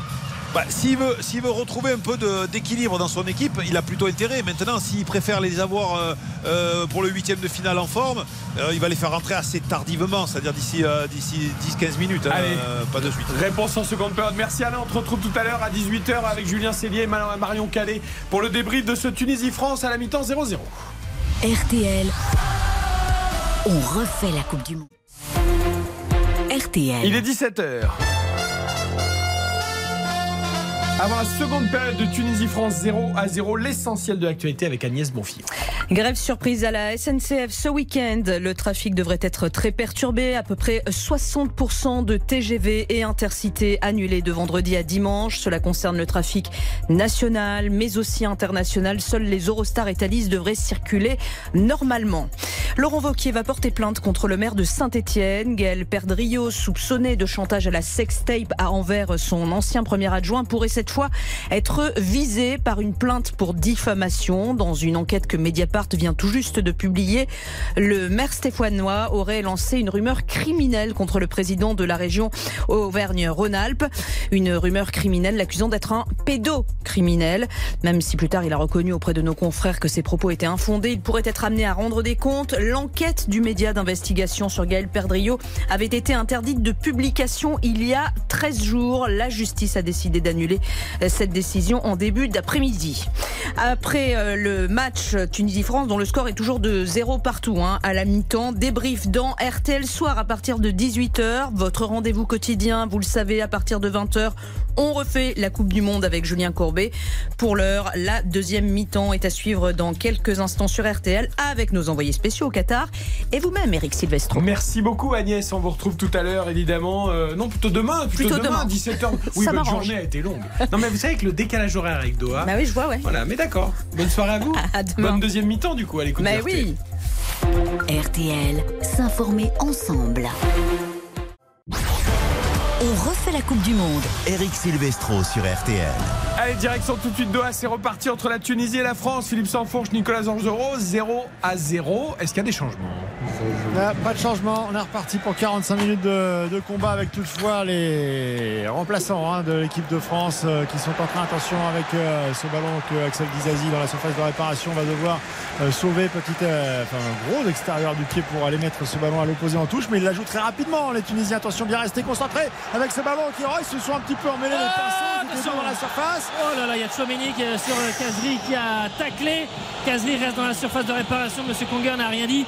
Et euh, les Bleus qui essayent, de, notamment Colomani, de partir en contre-attaque. Intervention de l'arbitre néo-zélandais pour une faute sur Colomani qui se fait sécher là.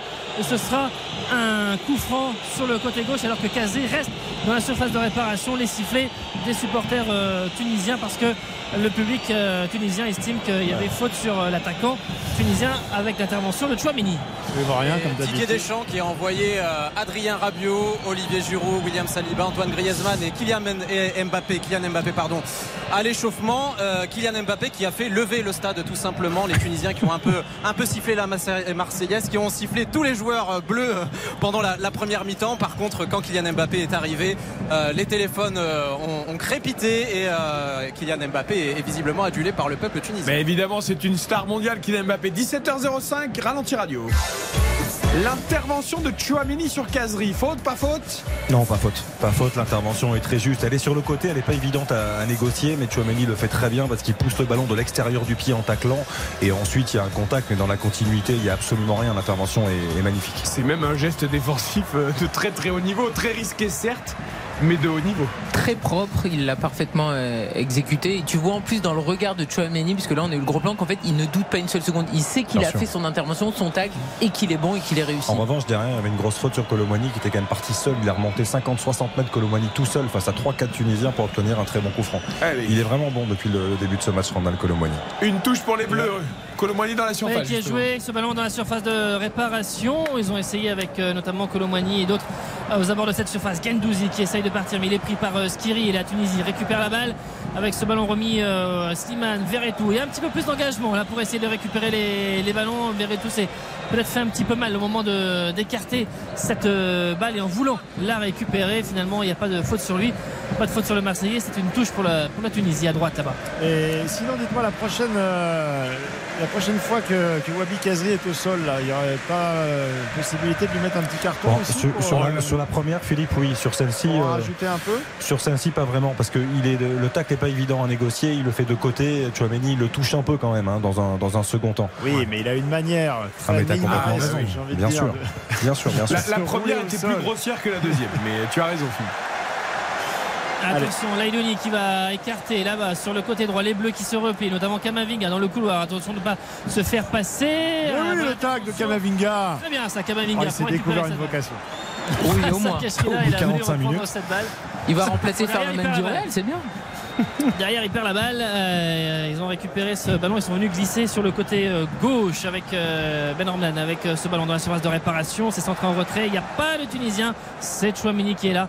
Et c'est Coman d'ailleurs aussi qui a le champ libre et qui va accélérer dans son couloir tout seul. Il faut l'aider. Il faut venir l'aider. Les Bleus, là, ils ne montent pas. Il n'y a que Colomani qui est dans l'axe. Il lève la tête. Kingsley Coman. Ah, il voit qu'il n'y a pas vraiment de solution. Gendouzi qui fait une course mais qui ne sert à rien. Le ballon derrière pour Chouamini. Ah, il a fait le tour de la place de la Concorde tout seul là. Quelle euh, accélération. Coman, Il se l'est emmené. ah, il va être euh, resservi peut-être. Ah non, il va avoir du mal à sauver ce, ce ballon. Aujourd'hui, tu l'as fait beaucoup Fofana. moins vite, hein, le tour de la place de la Concorde. Ah, ça a toujours été compliqué quoi qu'il Ouais, arrive. mais t'es- arrêté direct. hein. Pour ceux qui ne connaissent pas, c'est une place très large et euh, Kingsley Coman a, a vraiment fait un, un- un arc de cercle extrêmement long euh, qui euh, pouvait faire penser justement à cette. euh, Très large et très souvent en travaux. On, on- a vu une image de Gianni Infantino, le président euh, de la FIFA, qui s'ennuie tellement Mm. qu'il cherche des choses à faire avec son téléphone. Ouais. Il a deux doigts de s'endormir. Tu sais, parfois on voit des. Pourtant, c'est une grande Coupe du Monde. Oui, non, mais parfois on voit des officiels qui s'endorment euh, tellement c'est. C'est la meilleure de l'histoire, comme il a dit. Oui. Ah, il a dit ça C'est la meilleure de l'histoire. Mais la prochaine sera encore il avait mieux. déjà dit il y, a, il y a six mois et il l'a répété au début de cette euh, Coupe. Ça du coûte rien C'est la- avant qu'elle démarre. C'est la meilleure Coupe du Monde de l'histoire. Après, il y a pas mal ça d'observateurs les quatre ans, qui, donc, euh. oui, non, ça c'est vrai, ça t'as raison, Nico. Mais il y a pas mal d'observateurs qui y sont. Euh, je pense à Arsène Wenger notamment, euh, bon, qui est directement payé impliqué quand bien même, sûr hein. Qui hein, par, par bien la FIFA, et qui, par la. FIFA. Non, non, mais, non, mais après, je comprends ce qu'il veut dire, dans le sens quand on aime le foot, quand on est à Doha et qu'on a la possibilité de voir trois ou quatre matchs dans une journée, c'est quelque chose d'assez fantastique. Oh, qui a récupéré ce ballon dans la surface de réparation, la frappe enroulée. Et ce ballon qui est au-dessus de la barre transversale de Steve Mandanda. Au moment où Laïdouni qui avait mis un peu d'impact euh, récupérait Attention, ce ballon Fofana s'est sur, euh, blessé. Fofana Fofana. s'est blessé. Ouais, me semble-t-il, il Ouais, est dans ouais, la ouais, parce que Fofana, surface. quand il tombe au sol, Le en genou. fait, il n'y a pas de Ah, il contact. Le genou. Euh, Le genou, là- ça, sent le, ça sent le croisé. Et Allez, regarde, on Varane dirait Hernandez. On dirait Lucas Hernandez au premier match. Oui, oui, c'est tout seul. C'est absolument Ah oui. tout seul. Euh, Fofana, tout seul dans la course. Et Laïdouni, c'est comme ça qu'il récupère la balle et qui derrière euh, frappe, mais euh, il se blesse absolument tout seul. Oh, ça risque d'être euh, Ah, très lourd croix- pour, le- pour Youssouf Fofana. Oui. Ah, ça a Et même lâché, s'il en se tout cas, relève ça, là c'est pour sûr. l'instant. C'est le genou qui lâche. Et j'ai l'impression de voir la même image que Lucas Hernandez. J'ai l'impression que Oui, ça a sans lâché. ça, peut-être c'est- le, le pied planté dans la pelouse, Ah oui, mais- euh, qu'on en avait vu Ah un non, petit ça- peu plus. Mais bon, Oula, il a l'air. Il a senti Alors, quelque il chose parce que. relevé. Ah, il s'est relevé. Il s'est relevé. euh, Après, il peut avoir aller, le euh, genou qui s'est bloqué, hein, simplement, ça peut, ça peut faire peur Ouais. parce que sur le coup, euh, Non, ça a l'air d'aller, ça a l'air d'aller. Il est en colère non, contre l'arbitre. Mais et- et, honnêtement, il a grimacé tout de suite. en- on a Ouais, vu ouais. le genou se bloquer. Bon, tant mieux Mais c'est pour. euh, même parce qu'il n'y a pas vraiment le duel. Le duel n'est pas entamé avec euh, Ouais. Laïdouni. Et Ah, mais tu sais, euh, Lucas Hernandez, c'est aussi sur sa prise seul. d'appui hein, qui se blesse. hein. C'est pas Ouais. dans un Oui, oui. contact. hein. voilà, il Non, mais gamins ça qui par rapport au geste euh, d'énervement vers l'arbitre. Ah oui. Lucas Hernandez. parce que pour le coup, il. Bon, bah, j'espère que vous n'aviez pas, vous aviez pas besoin de ça pour euh, revenir sur tous vos propos euh, à l'encontre de Didier Deschamps à la mi-temps. Mais c'est une illustration nouvelle et parfaite qu'il faut mettre le plus de joueurs au repos. Mais c'est pas le problème, le Philippe. staff- Mais si, Karine, Le problème, c'est qu'il met des joueurs qui ne jouent pas leur poste. On est d'accord pour pas mettre tu les n'as pas le titulaires. choix. Pas Mais parce qu'il a 45 pas bien fait son groupe. Bah ouais. Mais voilà, c'est ça qu'on te dit. Il a fait son- groupe pour avoir des remplaçants dans une équipe type, pas pour pouvoir com- composer une Oui, deuxième Philippe- équipe formée de briques Non, et de. Philippe, tu peux pas match, enlever comme- Il faut tu- l'accepter, c'est par un match de exemple, Coupe du Monde. C'est un match qui sert à rien et faut en rapport- tirer aucun enseignement. Par rapport à ce que tu dis euh, dans le couloir gauche, avoir quelqu'un comme Lucas Digne qui connaît parfaitement le groupe, qui a une valeur sûre dans ce rôle de latéral, bon. c'était pas normal ou naturel de le prendre par exemple Mais à pas une fixette sur où lui, tu hein, par- mais- Où tu partais du principe que Lucas Hernandez n'allait jouer que latéral gauche et que tu avais Théo Hernandez, tu, tu peux pas prendre trois euh, lat- euh, latéraux gauche. Mais- Quel est l'intérêt? Euh, Philippe, jusqu'à Ouais. preuve du contraire. Jusqu'à preuve du contraire, on a, on a- on. Mais Philippe, quand il y a eu la blessure de Benzema, il a remplacé par euh, Marcus Thuram et puis Colomboigny, ok. Mais on est bien 20, ils sont bien 25 les Bleus.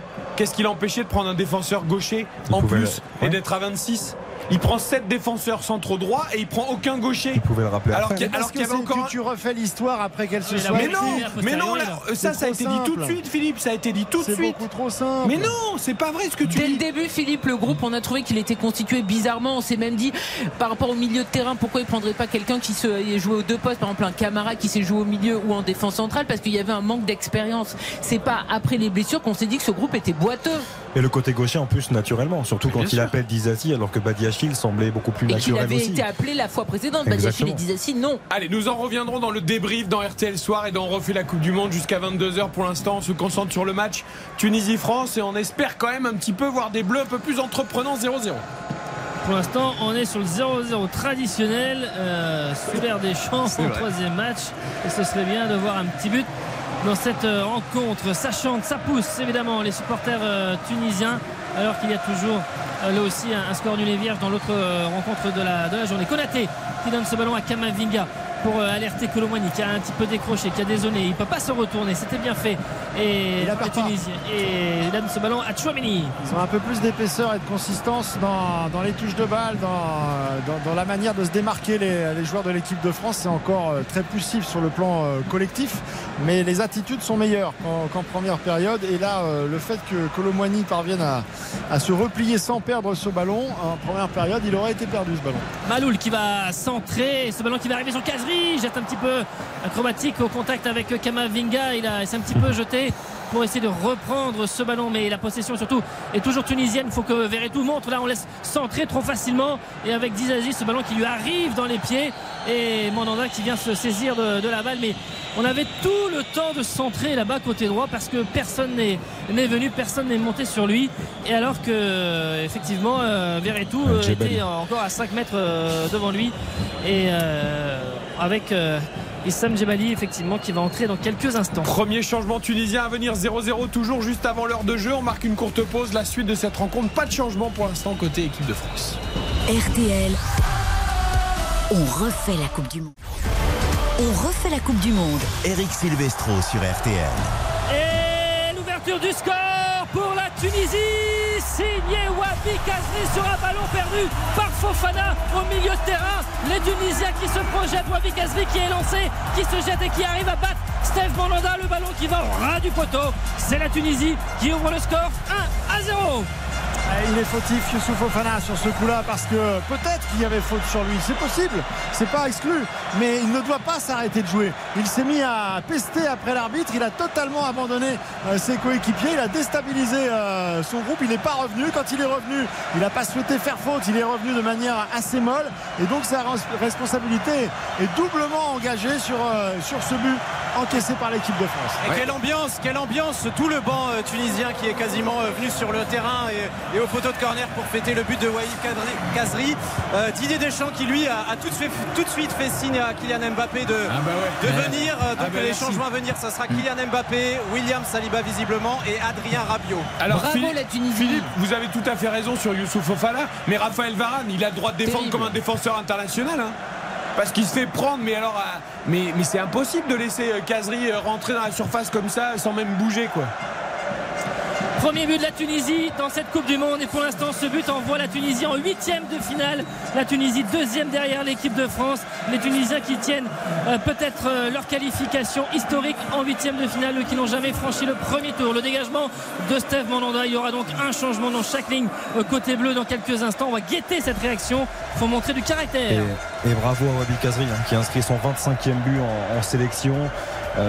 qui avait marqué déjà deux fois, je crois, lors de la Coupe du Monde 2018 avec la, avec la Tunisie et qui, qui montre que c'est un joueur important. C'est sa première titularisation du mondial. Oui, il avait été et piqué. franchement, c'est c'est- c'est beau ce qu'il fait. Parfois, il y va un petit peu tout seul, certes. mais Là, il l'a fait et il conclut cette action. 1-0 pour la Tunisie à l'heure de jeu face à la France, le but de Wabi Kazri. Donc, on finit la publicité que nous avions entamée. Nous revenons pour guetter la réaction des Bleus. On refait la Coupe du Monde. Eric Silvestro sur RTL. Avec toute l'équipe Karine Galli, Xavier Domergue, euh, évidemment Baptiste Durieux. Mais il y a une évolution de score dans l'autre match. Ça va pas faire plaisir aux Tunisiens, ça. Exactement, ouverture de score de l'Australie, de but de Matthew Lecky Ah, tiens, euh, tiens. pour les Australiens. euh, ce qui fait qu'effectivement, l'Australie repasse à la deuxième place avec 6 points, puisqu'il s'était imposé face à la Tunisie, les Australiens. Et donc, la Tunisie passe troisième et donc virtuellement toujours pas qualifiée malgré la victoire provisoire face à la France pour les huitièmes. Voilà, pour la France, pour l'instant, pas de danger puisqu'on est à plus 3 et à l'Australie à moins 1. Euh, ça a réduit légèrement l'écart, mais il y a encore un, bel écart. Il y a un blessé côté tunisien pendant ce temps. La Tunisie qui mène 1-0 contre la France, Philippe et Nicolas. Oui, c'est Ben Ramdan euh, qui euh, est resté sur un, sur un contact euh, au sol. Et le jeu est donc arrêté. On va en profiter du côté des, Bleus pour opérer les, trois changements que l'on que l'on vous avait euh, annoncé avec euh, la sortie de Raphaël Varane et l'entrée en jeu. Très inquiétant. Raphaël Varane. Il va y avoir une grosse question sur Raphaël Varane. Bah, il sera titulaire en huitième et il arrivera peut-être, avec mais- pas de certitude. Ouais. Donc voilà. Non, parce qu'on avait parlé de 74 bonnes minutes Oui. euh, la dernière fois, c'était vrai. Là, c'est pas là, du tout le là, cas. l'heure de jeu qu'il a livré, euh, c'est quand même, on est quand même bien loin des, des standards habituels. Si on peut parler de standards encore pour Raphaël Varane, ça fait quand même plusieurs mois qu'il est un petit peu inquiétant, même si là, ça allait mieux depuis le début de la saison. Les autres changements L'entrée en jeu d'Adrien Rabiot à la place de Jordan Verretou. Et enfin, Kylian Mbappé à la star. Kylian Mbappé à la place de Kingsley Coman. Il n'a pas marqué de point non plus. Hein, comment Il espérait peut-être chambouler euh, la concurrence avec Dembélé. Là, Donc là, la logique de Didier Deschamps, c'est on laisse Mbappé au frigo pour qu'il se repose et qu'il se blesse pas, mais on le fait rentrer dans un match où l'adversaire mène 1-0 et en capacité de se qualifier pour les huitièmes de finale de la Coupe du Monde et où les mecs vont avoir le couteau entre les dents. C'est vrai que pour pas prendre de risque Mais- de blessure, on est bien. Mais il serait rentré à la 60e, quoi qu'il arrive. Oui, mais- 2-0, 0-2. Philippe, mais si tu mènes. Le de Mais Philippe. Si tu mènes 2-0, les mecs en face, ils ont renoncé. Là, les mecs en face, ils sont comme, comme des fous pour la Ah qualif. ouais, et, et donc ça, ça va changer l'approche du match de Kylian Mbappé. Le fait que la Tunisie mène, euh, il va rentrer, il va se dire oh là là, Non, mais ça va peut-être Non. changer le visage des Mais Tunisiens non, des sur le Tunisiens, terrain. je te dis, pas d'Mbappé. Non, mais dans l'engagement, c'est ce que veut l'engagement. dire Eric. Dans l'engagement, les, les Tunisiens, en plus, il y a l'Australie qui a marqué. Ils vont quand même essayer de, de forcer un peu la décision, d'aller euh, d'aller se mettre un petit peu à l'abri, d'aller provoquer les choses. Et forcément, ils vont être dans le coup, dans le avec combat. euh, justement Mbappé, position de hors-jeu. Ça c'était son deuxième ballon. Le premier c'était un contrôle qui a fini en touche euh, avec un ballon qui lui a, qui lui a échappé. Et euh, sur le deuxième ballon, il a essayé de très rapidement prendre euh, ce couloir. Mais position de hors-jeu pour l'attaquant du Paris Saint-Germain. ce que veut dire Eric, c'est que c'est quand même plus risqué de, de te blesser potentiellement dans ce genre de match que dans un match qui n'a plus euh, aucune importance euh, face à un sparring ton partner. adversaire quoi. est résigné. Voilà. Alors, vous êtes formidable. Vous êtes en train de me dire qu'en Merci, fait, il démarrer avec des joueurs comme Kylian Mbappé ou d'autres. Mais par contre, les faire rentrer une demi-heure à la fin, ça devient dangereux. Donc en fait, il faut rester avec les. Mais les non, selon le scénario faire- du match, Philippe, encore pas. une fois, fais pas semblant de pas comprendre. Mais le scénario du match, on n'en a rien à faire. Mais Mais non Mais pas du tout. Le scénario, votre histoire de, de- de Varane pas en confiance parce qu'il a joué. euh, Varane, ça va être un autre match. Il va arriver en huitième de finale. Il D'accord, sera mais- dans, dans une équipe avec des titulaires. Il aura une autre fonction, un autre rôle. Et là, c'était juste sur le plan physique qu'il fallait qu'il continue à monter en D'accord, puissance. donc il aucun rat potentiel dans la Admettons. tête. Mais pourquoi faire rentrer Mbappé là Alors explique-moi. Mais parce qu'il a besoin de garder du rythme, parce que euh, tu peux Alors, pas le, laisser des- 8 jours sans jouer et qu'il va jouer une demi-heure et que et que une demi-heure ça va lui faire du bien dans son euh, euh, dans sa, sur la longueur de, de la compétition. Donc tout a été parfaitement géré sur ce match par Didier Deschamps. Tout va bien. C'est le monde des bisounours et on est tous heureux. mais- C'est géré comme, comme, tu, comme tu peux le faire, comme tu dois le- parce qu'il a pas. Je pense pas que ça lui fasse plaisir d'aligner cette équipe-là. Simplement par rapport aux données physiques qu'il a sur le début de compétition, avec cette équipe qui joue d'une manière qui effectivement a, fait ses preuves, mais qui est euh, certainement qui demande beaucoup d'énergie des joueurs comme Griezmann, comme Rabiot, comme Chouameni. Et là, effectivement, euh, Chouameni va aussi avoir besoin de, de souffler, à mon sens. Euh, ça leur a pompé de l'énergie et donc de, le ratio et l'équilibre c'est quoi? C'est j'assure euh, un, un certain niveau une certaine qualité de jeu sur un troisième match qui sert à rien? Ou je préserve mes joueurs pour une deuxième partie de compétition quand on sait que c'est là que ça commence? Mais Philippe, tu ne peux pas quand même. c'est- une vision à courte vue là Philippe, tu ne peux pas nier quand même que Raphaël Varane doit être notre taulier en défense centrale. On est tous d'accord là-dessus. Et que il revient de blessure. Il y a eu un premier match qui a été bon. Ça aurait été quand même mieux pour son confort, pour sa euh, confiance confiance pour la confiance autour de la défense de l'équipe de France s'il avait enchaîné deux, deux titularisations en étant bon. Il y a eu un bon match et il y a eu une prestation très en deçà de ce qu'on attend d'un tel taulier. l'expérience de. Raphaël Varane, tu penses qu'il a besoin d'avoir des, des Attends, mais on croirait que euh, Raphaël Varane, c'est le meilleur défenseur central du monde et qu'il n'a pas eu des pépins depuis des mois et des mois. Je veux dire, il y a quand même une irrégularité depuis Allez, un allez, certain Rabiot, temps. Rabiot, Rabiot qui euh, sonne la révolte. Oui, il s'est fait quand même vite euh, arrêter là euh, sur ce côté gauche. et Je voulais stopper une- le débat. Je pense qu'on va bien s'amuser jusqu'à 22h, mais pour l'instant, on va guetter la ouais, réaction attention. bleue. sera pas Ah, il y a- d'accord. parce qu'il y a, quelqu'un qui est entré sur le terrain avec un drapeau de, la Palestine et qui a fait deux saltos sur la pelouse. Très beau, euh, très beau saut périlleux en plein milieu de la pelouse au niveau du, du rang central. Euh, très vite plaqué par euh, allez, une petite dizaine de, de stadiers, non? Ouais, c'est ça, exactement. Alors que quand même, euh, Issam Jebaili était, euh, était euh, à terre et qui s'est euh, relevé. Et- C'est- lui qui fait faute sur Chouameni au passage, hein, parce que en fait Chouameni a toujours l'engagement, lui il se ménage pas le, le garçon, mais il arrive largement avant euh, son adversaire sur le ballon et en se couchant après le, le joueur au lieu de sauter par-dessus Chouameni vient euh, au contact de Chouameni et donc c'est plutôt le Tunisien qui fait faute pour le coup. Allez, c'est une douche pour l'équipe de France. là-bas sur le côté gauche avec ce ballon remis euh, derrière. Là, on lève un petit peu la, tête d'Izazi dans son euh, couloir. Saliba, l'un de ses premiers ballons. Attention, il faut bien aussi les, assurer. Konaté qui lève la tête.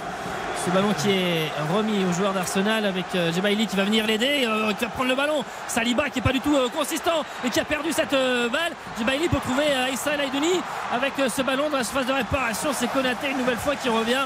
Voilà, Saliba entrée catastrophique sur euh, les premiers ballons touchés euh, par euh, l'ancien Marseillais. Ce ballon, c'est un corner pour la Tunisie.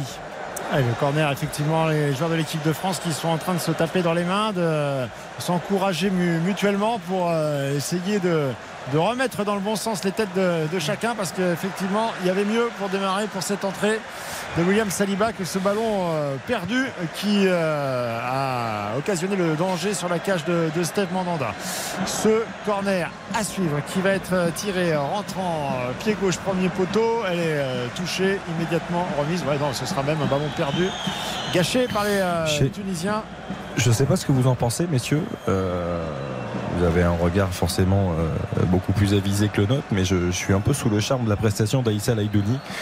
Euh, dans le cœur du jeu, je trouve qu'il a un rayonnement assez, assez important. Je trouve qu'il récupère beaucoup de ballons, il a une grosse activité. Il joue juste aussi dans l'orientation. Euh, je ne sais pas quel est votre ressenti sur lui. C'est un joueur de Ferencvaros, c'est Ouais, ça il joue à Ferencvaros. On avait découvert, il était Ouais, formé qui- à Angers. Il avait joué à Chambly un petit peu, mais un parcours assez atypique. Mais là, je trouve qu'il il a vraiment, il rayonne vraiment sur le, dans le cœur du jeu. Il équilibre vraiment, euh, il équilibre vraiment cette équipe parce que effectivement, quand il se projette euh, pas mal des fois à 4 ou 5 éléments pour euh, forcer la, décision, c'est souvent lui qui rattrape les coups derrière et qui est au milieu de terrain. il faudra voir les, kilomètres, mais je pense que c'est vraiment lui qui, effectivement parcourt le, plus de, de distance. Il une sacrée activité. Euh, Rabiot qui essaye de s'emmener la balle, euh, il n'y aura pas main. Et euh, ça continue de jouer. Bah, justement, Aïssa Ladouni qui qui a la balle, il est face à Chouamini. Il va laisser ce ballon dans le couloir gauche à Maouloul qui a pris le brassard de, de capitaine. Gemaili qui a été euh, qui a donné ce ballon sur la côté gauche avec Ben Romdan qui est dans l'espace de réparation face à Saliba. Ben Romdan le crochet, Saliba qui récupère la balle et qui donne dans l'axe à Chouamini. Attention, il faut parler au milieu du réel. Gemaili là qui vient sur lui un petit peu le, le gêner. Il n'a pas perdu la balle, ah, trop juste. Et le ballon récupéré par Skiri. Il y avait faute. Il y avait faute sur Aurélien Chouamini. Ouais, c'est vrai que Saliba, là, le meilleur défenseur du monde depuis le début de l'année, là, euh, sa rentrée, c'est mieux que Varane. hein, manifestement. Mais t'es quand Qui a même- dit ça Bon, T'es quand même terrible. On marque une courte pause. Il a pas Il est tort. incroyable. Il a pas tort. pour le On n'a pas dit que Saliba était le meilleur défenseur de l'année. Allez, 17h28, 1-0 pour la Tunisie face à la France. On revient tout de suite. On refait la Coupe du Monde. Eric Silvestro sur RTL. Et il n'y a plus que 17 minutes. La France est menée par la Tunisie dans ce troisième match qualificatif. Pour l'instant, sa première place n'est pas remise en cause puisque l'Australie mène 1-0 face au Danemark. Les Tunisiens ne sont pas qualifiés donc. Ce seraient les Australiens qui accompagneraient les Français en huitième de finale. Nouveau changement côté bleu. Philippe Sanfourche, Nicolas Georgerot. Oui, avec l'entrée d'Antoine Griezmann à la place de Youssouf euh, Fofana donc euh, pour ces 20 dernières minutes un petit peu moins mais il y aura aussi évidemment du du, Un euh, match du qui sert Ouais, c'est fou et ça. avec euh, Chaleli aussi qui va entrer côté euh, tunisien nouveau euh, changement le deuxième dans la formation tunisienne et pour l'instant on en resterait à la première défaite de l'ère Deschamps en phase de groupe de Coupe du Monde. Il Oh ben, jamais perdu. Si ça finit Et- comme ça, il est vraiment allé la chercher celle-là. hein. J'ai l'impression qu'il y tenait à cette défaite Ouais, quand même. hein. Deschamps est un génie. Il a compris qu'il y avait trop d'euphorie. Il a voulu calmer tout le monde. Exactement, ouais. Tout à fait, Nico. fait- C'est ça. C'est une bonne théorie. Il a tout amené. Et finalement, il se plaignait, il se plaignait que les adversaires connaissaient tout, trop bien. de l'équipe de France à cause des journalistes français. Bah là, ils savaient rien, mais apparemment, ils sont aussi bien adaptés que quand ils savent. hein. Non, parce que Philippe, ce que tu nous disais, alors je- après je comprends ton raisonnement, hein, mais si c'est un match qui sert, qui sert à rien, pourquoi tu vas prendre le risque de faire rentrer Griezmann et Mbappé dans la dernière demi-heure ou dans les Pour leur donner minutes du rythme, t'as dit Philippe. Mais non, mais tu fais pas. Tu, tu les, tu les laisses au chaud sur le banc, tu les, tu les laisses tranquilles, tu vas pas prendre le risque qu'ils se blessent ou quoi que ce soit. Tu vois ce que je veux dire Moi, moi, je trouve ça. tout à l'heure, là, c'est plutôt rigolo. Mais Oui. euh, je pense que les, les entrées en jeu de, de- de ces joueurs-là sont totalement indépendantes et décorrélées de- du score. Du score, ouais. Il, il- il était prévu qu'ils rentrent, je pense. quoi Il qu'il avait arrive, dit de hein. toute façon on leur que- demandera, on lui demandera, Didier Deschamps. hein. Il avait dit qu'il voulait tous les concerner ou quasiment parce qu'il y avait trop de temps entre le deuxième match et le huitième de finale. Ok, ok. Il a, il a- ça, il l'a dit très clairement euh, au- au- comment dire, euh, après le deuxième match. Fait. Et que de toute façon, il voulait concerner le plus de titulaires aussi possible en régulant le temps de jeu. Parce Ça fait que, deux fois quatre jours, huit parce jours. qu'il y avait, il, ouais, même neuf- il y avait- trop, trop de temps euh, à son goût euh, sur une question de rythme. Bon, après ça, c'est le huitième de finale sera la vérité sur, euh, Ouais, sur tout ça. Pour l'instant, ils sont menés 1-0. Et au-delà de, de ce résultat qui, euh, certes, euh, euh, n'est peut-être pas glorieux ou ou quoi, mais c'est c'est quand même. euh, moi, ce qui m'embête un peu, c'est que c'est dans l'impact, c'est dans la réaction, c'est aussi dans les inquiétudes. Tu peux mal jouer, tu peux mal jouer parce que tu as un petit peu perdu sur le terrain. Euh, mais voilà, clairement, je trouve qu'il y a des joueurs un peu qui lèvent le pied ou qui. Donc, euh, c'est ça qui me gêne euh, un, un peu plus. On est en train de vraiment, récupérer ça- Nico dans notre team. Ça me fait plaisir. on est en train. Non, parce que non, je, je souscris pas à tout. Je souscris pas à tout, loin de là. Euh, Est-ce que, est-ce que tout simplement, euh, je vais un peu alimenter le débat moi aussi, mais est-ce que tout simplement les, les joueurs n'ont pas la, la tête au, au huitième Ah bah, très bien, très bien. J'ai vu une petite scène, une petite scène euh, sympa euh, juste avant de rentrer dans les vestiaires à la fin de la première mi-temps. Euh, tous les joueurs euh, qui étaient euh, sur le banc ont fait des petits coucous à leurs familles qui sont en, en tribune. Ils sont restés longuement avant de s'engouffrer dans le, dans le tunnel. Alors est-ce que tout simplement ils sont pas juste euh, là, ils ont pas la tête au, huitième et pressés de Ah, retrouver leur, voir- famille on va euh, dans, voir dans si- quelques heures Après, juste, moi je m'interroge sur une chose. Je veux bien qu'ils aient déjà la, la tête au huitième. Euh, maintenant, me faites, ne me faites pas croire que là, s'il y a défaite ce soir, ça ne changera rien sur l'aspect psychologique et mental du groupe. Eh ben on verra Ah, dimanche pour le huitième de je- finale. Allez, on moi, a toute la à- soirée pour en débattre, tirer les enseignements de ce. Tunisie-France. Un quart d'heure. Un quart d'heure de match. Allez. pas terminé. Un quart d'heure, nous sommes 43 627 dans ce stade pour voir pour l'instant les Bleus s'incliner 1 à 0 sur le but de, le but de, je vais arriver tout à l'heure. Le ballon qui est euh, contrôlé par euh, Jebaili Saïba qui. euh, oh attention, Griezmann, ce ballon vers l'arrière. C'était au milieu de deux joueurs euh, français. Et euh, Saliba est comme euh, là euh, suivi par euh, Jebaili. Ah, c'est compliqué. Chouamini là au milieu de trois joueurs. Dizazi plutôt avec ce ballon là. Est-ce qu'il y aura euh, faute? Oui, intervention de Matt Conger et c'est un coup franc, mais Monsieur euh, Conger fait reculer ce coup franc. Et Ousmane, euh, Ousmane Dembélé va, va faire son entrée. Pour les autres qui étaient à l'échauffement, ils sont partis se rasseoir. Donc ça sera le, le dernier changement visiblement. Donc on va finir Allez, avec le c'est 11 ballon. type quoi. Quasiment. Ouais, quasiment. Quasiment. 77 minutes de jeu avec. euh, non, quand même, euh, quand même Kamavinga qui est toujours arrière gauche. Oui, ça. et il y a Saliba, il n'y a plus. Varane. Oui. Je, je vous mets mon petit ticket que c'est ce que Didier Deschamps soulignera en premier. On Que Kamavinga fait tout le match dire- Non, oui. En tout cas, dans son analyse, je pense que la prestation de Kamavinga va peut-être un petit peu l'inquiéter pour la suite sur euh, les possibilités pour suppléer Théo Que Hernandez. c'est dur, que le Moigny au milieu de notamment Aïssa Laïdouni, que c'est dur, que c'est dur, et de ses coéquipiers. La sortie de Gendouzi, étincelant, l'entrée en jeu de Ousmane Dembélé sur la touche de Dizazi. Et la Tunisie qui espère évidemment une du Hernandez, euh, Théo Hernandez, Philippe était d'ailleurs à, à l'échauffement et il est parti se rasseoir et visiblement il va pas rentrer. Donc Ah bah non, mais faut surtout pas. faut surtout- là, pour le coup, faut pas prendre le moindre risque. Mbappé, Griezmann, le 1-2 avec Mbappé qui va accélérer, de redonner ce ballon à Griezmann. Griezmann avec euh, Colomani, le ballon qui est remis, le double 1-2, euh, contre favorable avec Ousmane Dembélé, l'un de ses premiers ballons. On est sur le côté droit, Griezmann est à ses côtés. Allez, il part en dribble. Ousmane Dembélé, ils avaient tellement bien réussi face au Danemark. Oh. Ah, ce ballon directement sur le gardien, c'est repoussé des euh, deux points du des gants sur le côté euh, droit. C'était pas pas hyper sécurisé euh, cette euh, intervention de Damen, mais euh, ça va revenir dans, le jeu et ça va revenir pour les joueurs de l'équipe de France avec euh, le débordement de Kylian Mbappé qui est parti à grandes enjambées, ballon contré, corner à suivre pour les Bleus. Allez, corner là-bas avec Griezmann qui va aller le frapper, va aller s'emparer de, cette balle, mais euh, petit coup de frayeur là dans les rangs tunisiens après euh, Damen qui a repoussé. C'est au moment où il a essayé de capter cette balle au moment où elle était en train de, de rebondir. Griezmann pour frapper ce corner, ce sera sortant de ce côté. Voilà, on a l'impression en fait que c'est plus la même équipe. hein. D'ailleurs, c'est plus la même équipe avec Antoine Griezmann qui euh, tire ce ballon. La tête Je crois que c'est Dizazi qui la prend, ça passe au-dessus. De toute façon, ils étaient presque trop, hein, les Bleus, à la retombée de, de ce ballon. Il y avait Chouameni dans le coup. Et aller toucher, aller toucher, c'est un, c'est un corner encore une fois. Avec contré par un, par un Tunisien Griezmann qui traverse le terrain et qui va aller le frapper de ce côté-là. Euh, C'est logique, ce sera rentrant avec euh, notamment Konaté là-bas qui est au second poteau, tout comme Kylian Mbappé, Rabiot qui va se rapprocher des, des 5 mètres 50. Et la tête de Rabiot, tu la sens là? Euh, je sais pas, pour l'instant je sens rien du tout avec euh, Griezmann qui va mettre ce ballon au premier poteau pour dégager mais avec ce, son arrivée derrière Je sens pas grand chose. Chouameni qui va écarter. Ah là, il y a une séquence de possession et de, de la part des, des Bleus. Dizazi, le centre là c'était euh, trop bas, ça n'arrivera ni à Rabiot Oh ni à Griezmann avec Dembélé au cœur du jeu. Ils se battent pour récupérer euh, cette balle 10 minutes dans le temps réglementaire. Les Bleus toujours menés 1-0, le but de Kazri tout à l'heure. Et avec euh, Chouameni, Konaté dans le rond central. Et donc Chouamini aura joué tout le match aussi. Ouais. D'accord. Attention, Kylian Mbappé dans la surface de réparation. Le centre, il n'est pas très bien assuré. Ça va revenir jusqu'à Tamen qui va laisser ce ballon euh, sortir des limites du terrain. Ah, il est contré. Ce sera donc un corner. Et je me demande si pour la fin de match, c'est pas Adrien Rabiot qui va s'y coller arrière gauche là avec euh, Kamavinga devant Ah, lui. ça lui rappellera des bons souvenirs. Ouais. Allez, l'euro, hop, tac.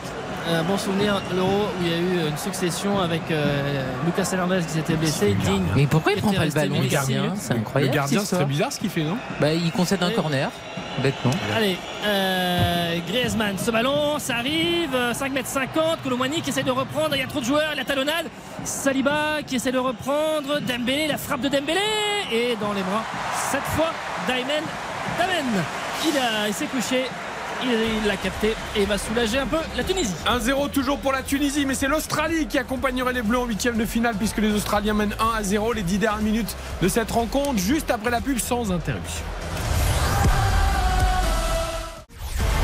On refait la Coupe du Monde. Eric Silvestro sur RTL. Et on aimerait bien refaire l'histoire de ce Tunisie-France pour l'instant. Philippe Sanfonche, Nicolas Jean-Gero, ça ne tourne pas. Loin de là l'avantage des Bleus. La reprise de Rabiot sur le centre de Dembélé. Ah, Elle est déchirée, elle va sortir directement. J'ai cru qu'il allait pouvoir y avoir un joueur au deuxième poteau qui pouvait éventuellement s'en saisir à nouveau. En tout cas, sur l'occupation de, de la largeur, ça ressemble enfin à quelque chose. L'équipe de France qui se réveille évidemment avec les nouveaux entrants. Mais, mais le problème, c'est qu'on est à la 85e. Et qu'il y a un C'était bien 0 joué. pour la Un Tunisie. cinquième. C'est- C'était bien joué, hein. franchement. Le, le renversement d'Mbappé était bon. euh, derrière la qualité de centre de Dembélé, la, la volée. Pourtant, il a essayé de bien se coucher, se coucher sur sa volée. Adrien Rabiot, il a, il a topé, mais elle passe assez largement à côté. Mais effectivement, on voit la, la différence. Anis Slimane est sorti côté euh, tunisien pour euh, l'entrée en jeu d'Ali Abdi, le joueur de Caen qui, avait, était titulaire sur les deux premières euh, rencontres de Coupe du Monde. Griezmann qui écarte à bas côté gauche pour Kamavinga. C'est même euh, Kylian Mbappé qui va prendre euh, cette balle qui est un petit peu reculée et qui est venu, qui est piteusement euh, sifflé évidemment à chaque fois par le public tunisien. Rabiot pas pu récupérer cette balle au cœur, de, au cœur du jeu, au milieu de plusieurs Tunisiens. Là, il y a une sacrée lutte entre Konaté et Jebaili. Oh, et Jebaili, il y aura même euh, faute en faveur. J'ai eu peur d'abord que Konaté soit euh, eh bien, Il a, il a fait mais- faute, mais c'était la deuxième faute. Euh, Il y c'était- avait, il y avait une faute avant. Même sacré duel là entre les, entre les deux et Jebaili euh, s'accroche euh, beaucoup. Chouameni qui lève euh, la tête Dembélé qui est venu demander le ballon. Ah, ils vont pas la- laisser cette victoire s'échapper comme ça, les Tunisiens. hein. Ils sont vraiment sur tous les duels, ils en donnent énormément. Et euh, ils voient bien qu'il reste euh, finalement peu de temps à tenir hein, au regard de ce que ça peut être comme, euh, Crampe. comme souffle, D'ailleurs. comme élan, cette victoire. Fond Pour Maloul, effectivement, Chou- Chouameni qui est venu à, à ses côtés, l'arbitre également pour lui dire que tout cela aussi sera décompté. Il a du mal à se relever. Et tu vois, c'est pas bien ce que fait Chouamini là. Il Allez, pourrait, lui, Mahoul. il pourrait lui tirer la jambe. En fait, il lui dit Oh là là, tu gagnes du temps. Il passe à côté, le mec a des crampes, vas-y, euh, tends-lui Oui, tu- la en jambe, plus, non tu sens effectivement là pour le coup que Maloul ne. Ah non, il, Euh, pas. pas. Ah Il est non, cuit. Bah après, c'est c'est pas le plus jeune. Hein, Oui, il a hein, un âge 32 ans. avancé, dirons. 84e sélection aujourd'hui. Pas très sympa de la part de Chouamini. Dembélé, Dembélé qui a essayé de s'amener la balle, c'est trop fort sur ce contrôle, ça sort. C'est un dégagement au 5m50 pendant que Ali Maloul finit de s'étirer de lui-même et, et qui va reprendre sa place et aussi il a beaucoup donné dans ses courses euh, et les allers-retours dans cette rencontre. 1-0, les Bleus sont en train de s'incliner dans ce troisième match de la phase de groupe avec le but de Kazri tout à l'heure. Euh, avec euh, Damen qui va dégager le camp tunisien. On entend encore les supporters tunisiens. Ça ne suffira sans doute pas pour se qualifier en huitième de finale. Mais c'est une victoire de prestige face aux champions du monde en titre, même si c'est une équipe largement remaniée. Chouameni, Chouameni qui récupère le ballon et avec euh, Saliba.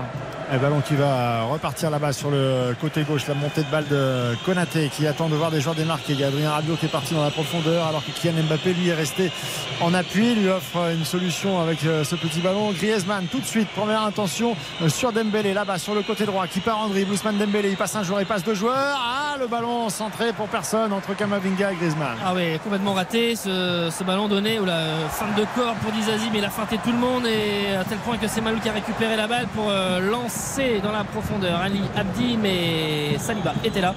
Il a mis derrière à Mandanda. Ça repart de derrière pour les Bleus avec notamment Rabiot qui a décroché, qui est venu demander la balle. Griezmann, on écarte sur euh, Kamavinga.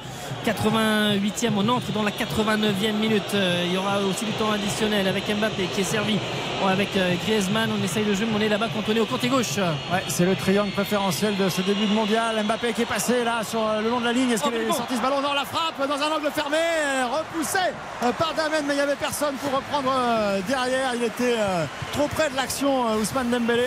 Ça va directement filer en touche, qui est joué très rapidement par Dizazi. avec euh, Saliba. Ils vont insister euh, les Bleus, mais vraiment avec euh, la course de Kylian Mbappé, le petit pont Dembélé pour euh, centrer ce ballon n'est pas assez euh, levé. Skiri qui récupère la balle. Ah, il n'a pas vraiment de, de solution. hein. Il part tout seul. Kamavinga qui est passé. Skiri qui va donner lancer dans la profondeur. C'était beaucoup trop compliqué pour euh, trouver. Issam Jebaili, Mandanda qui a pris cette balle avec euh, Saliba, avec euh, maintenant Griezmann qui euh, lève la tête. Il faut monter là les bleus, là tout ça c'est au petit trop, notamment Rabiot qui est un petit peu trop derrière et avec simplement Colomani qui est excentré côté gauche. C'est Mbappé qui est dans l'axe, qui est servi. Ah, la talonnade pour Griezmann qui lui remet en première intention. Ça va revenir la frappe. Oh, ça passe à ras du poteau. Ça passe à ras du poteau de Damen. Cette frappe de Colomani. Avec corner, corner pour euh, l'équipe de France. Avec euh, Antoine Griezmann qui va aller le, le frapper, Saliba qui monte évidemment tout comme euh, Konaté, Rabiot est au second poteau, les mains sur les hanches pour Kylian Mbappé. À l'angle des 5m50 là-bas plutôt au second poteau, c'est frappé par Antoine Griezmann, ce corner ça va arriver sur l'entrée de surface de réparation, c'est entre Kamavinga et Kylian dérapé, Mbappé, hein. bien raté, Il a tirer très tendu, mais alors il a dérapé au moment de la frappe là et euh, Nouvelle tête de Rabiot, Colomboigny, ce ballon qui euh, navigue, c'est Dizazi qui était resté là aux avant-postes. Ce ballon qui est dégagé, ça sort, c'est une touche pour l'équipe de France. Alors temps additionnel dans quelques instants, on va découvrir, on arrive vraiment au terme des 90 minutes, euh, encore 10 secondes.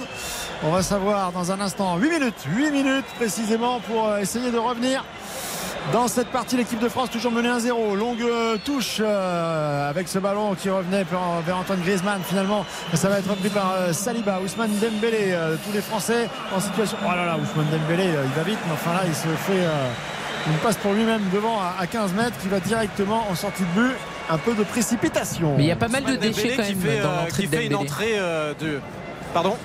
Je disais Ousmane Dembélé qui fait une entrée euh, remarquée quand même par rapport à ce qu'il nous a montré Ouais, sur mais les avec deux du précédents déchet. C'est lui qui est plus- quand même. Il y a du déchet, mais il percute et il se passe des choses. Moi, il se passait rien pendant, euh, pendant 30 minutes euh, dans, dans la surface tunisienne jusqu'ici. C'est vrai, mais Allez, pas en réussite quand même. pour euh, dégager le Ah, camp. c'est un créateur, c'est un créateur. Tenir, tenir dans Pousse le ballon de derniers but, euh, instants tu crées pas. pour les Bah, Tunisiens. crées, il y a du déchet. Ouais. Il a centré quelques fois quand même, Oui, il a du oui, danger. Allez, on suit la fin Allez, du match. Pas de débat. euh, des, euh, Antoine Griezmann qui euh, était à l'origine de toutes les actions. Maintenant, il redescend. C'est lui qui euh, initie Antoine Griezmann là au cœur du jeu. Le relais avec Kylian Mbappé qui va peut-être pouvoir euh, passer dans la prise à deux. Eh, il y a une faute, il y a une Faute, il y aura un coup franc. Il y aura un très bon coup franc pour l'équipe de France, légèrement excentré sur la gauche à 20 mètres. Et, euh, Qui va tirer Du côté tunisien. Qui va tirer? C'est Mbappé qui va. Mbappé. Voilà, je Il pense qu'il s'est relevé. Griezmann a poursuivi son chemin. À peine la faute avait été sifflée qu'il est revenu euh, en arrière. Mbappé, déjà dans son attitude, euh, pouvait deviner que c'est lui qui allait le, le frapper. Il a pris le ballon, il l'a posé et il attend avec euh, le mur tunisien qui est en train de se mettre en place. Griezmann qui vient euh, voir un petit peu et discuter avec euh, Kylian Mbappé, mais de toute façon ce ballon légèrement sur le côté Et gauche est plus pour pour, les- un Pour la pour un moitié, droitier. ouais, Pour les raison. supporters tunisiens, l'Australie mène toujours 1-0 contre le Danemark. On est rentré dans le temps additionnel. Il y a 6 minutes, il n'en reste plus que 5. On rappelle que la Tunisie, même en cas de victoire, si l'Australie gagne, c'est l'Australie qui accompagnera la France en huitième de finale. Le coup franc pour les Bleus. Allez, s'il veut rentrer euh, dans le Gotha parmi les plus grands, c'est un secteur de jeu dans lequel il peut largement s'améliorer Kylian Mbappé. Antoine Griezmann quand même hein, est venu contester un petit peu ce, euh, ce ballon. Est-ce que c'est pour créer une fausse piste ou est-ce qu'on est en train de s'offrir un nouveau feuilleton de à toi, à moi des, des-. J'ai quand même plutôt l'impression que ça va être pour euh, Kylian Mbappé de toute façon vu euh, l'angle, euh, le mur à 4. euh, Kylian Mbappé directement dans le mur. Ça va revenir. Il aura une deuxième chance. Il la récupère. Allez, ballon dans les pieds de, Mbappé. Nouveau centre, ça plonge. Oh, Damen qui a repoussé, ce ballon est revenu, a rebondi sur sa poitrine.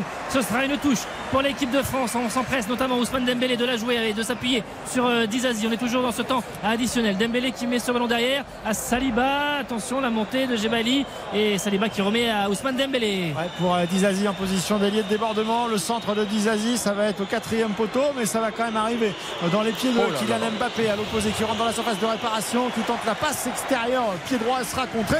Et ce sera corner à suivre pour les Bleus. 3 minutes de temps additionnel, encore 5. Et avec euh, Antoine Griezmann qui va frapper ce corner là-bas. Euh, donc euh, sortant c'est joué à deux très rapidement avec Kylian Mbappé euh, qui va entrer dans l'espace de réparation. Peut-être pour crocheter. Non, centré, ce ballon est contré. Ça revient sur Kamavinga. On est à 25 mètres. Il lève la tête pour euh, écarter le jeu. C'est Saliba qui a proposé une euh, solution. Attention, il a deux Tunisiens face à lui. Il ne faut Ouais. pas perdre la balle à, à ce moment-là. Il Et hein. à cet endroit. Elle a Et c'est à droite et puis il a vu que c'était Dizazi et pas Dembélé, il l'a pas donné. Euh, Dembélé qui a un petit peu décroché, qui est venu euh, demander cette euh, balle. Kamavinga qui crochette sur Gebaili. Oh, il fait encore faute là. Gebaili qui a crocheté Eduardo Kamavinga qui a totalement euh, stoppé l'action. Les Bleus qui essayent de jouer rapidement et c'est fait euh, avec euh, ce ballon joué. Griezmann qui va le prendre maintenant avec Chouameni. Ce ballon pour Dizazi. On est euh, toujours en train de naviguer autour de la surface de réparation avec euh, Dembélé qui centre ce ballon qui va arriver sur Colomani. Non, c'est repoussé, mais ça arrive second poteau pour trouver Kylian Mbappé. Le centre de Kylian Mbappé. Ah, c'est trop fort. Ah, personne, personne, ça n'a pas plongé deuxième poteau. Tout le monde était euh, un petit peu dans la même zone. Griezmann, Colomoni, Rabiot. Et donc ce ballon qui va sortir des limites du terrain. 4 minutes euh, 20 secondes de temps additionnel. La Tunisie qui tient pour l'instant sa victoire en Coupe du Monde face au champion du monde en titre, l'équipe de France. Euh, et euh, Damen évidemment qui va prendre son temps pour dégager ce ballon. On voit tous les supporters tunisiens dans le stade Philippe qui sont sur leur téléphone portable parce qu'évidemment ils guettent euh, le résultat entre l'Australie et le Danemark. Et c'est toujours l'Australie qui mène. hein. Il Eh reste que deux minutes dans le temps additionnel. Et ça, ça va être la désillusion pour les Tunisiens qui, auront- qui battent les champions du monde mais qui ne seront pas qualifiés. Ils font un grand match, ils se sont battus, ils ont marqué, ensuite ils tiennent. Et là, depuis 10 minutes, vraiment, les Bleus dominent, même s'il n'y a pas vraiment d'occasion très dangereuse sur le but de Damen. Avec euh, ballon récupéré, peut-être pour lancer une contre-attaque. C'est fait. Est-ce que Konaté va pouvoir prendre cette balle avec Abdi? Le ballon qui va revenir. Est-ce qu'il a fait faute euh, Le joueur de, de Liverpool, Ibrahima Konaté? Non. Et c'est donc un 5m50 avec Steve Mandanda, le sélectionneur, avec Jalel Kadri qui n'arrête pas dans sa zone technique de faire les allers-retours. Évidemment pour euh, tenir. Bah oui, c'est la première victoire en plus, c'est tellement symbolique. La première victoire Contre de la, la Tunisie dans son histoire face à la France. Il y a eu quatre euh, matchs amicaux dans le passé et il y a eu deux victoires et deux nuls pour les Français. Jamais de victoire de la Tunisie. C'est un symbole très fort évidemment avec le centre de Kamavinga, avec Mbappé dans cette surface de réparation. Ce ballon qui est mis en corner. On n'a pas pris de risque avec euh, Meria. Euh, ils tiennent, ils tiennent, ils tiennent. Je rappelle hein, quand même 9 des 11 derniers matchs où ils n'ont pas encaissé de but les Tunisiens.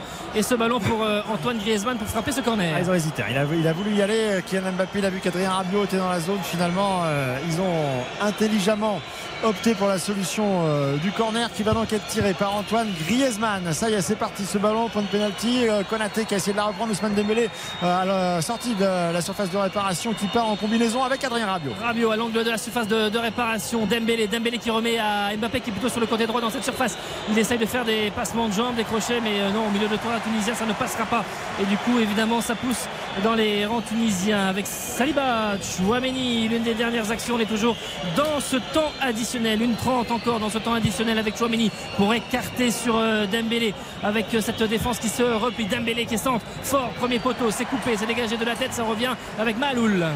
C'est bien joué les Tunisiens qui sont euh, qui ne s'affolent pas, qui défendent intelligemment. Par contre, les ballons ne ressortent plus, reviennent très rapidement dans les pieds des, joueurs tricolores. La dernière minute qui va arriver dans ce temps additionnel. Adrien Rabiot qui écarte là-bas le ballon sur Antoine Griezmann. Il n'y a pas de solution sur l'aile, donc on joue euh, plein centre. euh, L'appui sur euh, Andal Colomwani, le ballon qui n'est pas perdu. Ousmane Dembélé qui va réussir à, à le sauver, le redonner à Antoine Griezmann. avec euh, Kamavinga. Kamavinga pour remettre à Kylian Mbappé. C'est de l'attaque défense vraiment depuis un quart d'heure avec Mbappé pour trouver Chouameni. Chouameni, Mbappé qui reçoit une nouvelle fois le ballon à l'angle de la surface. Il n'y a pas de solution en attaque parce qu'il n'arrive pas à centrer. Il n'y a pas de, de danger pour l'instant. Les Tunisiens ne font que repousser ces ballons. Ça leur suffit.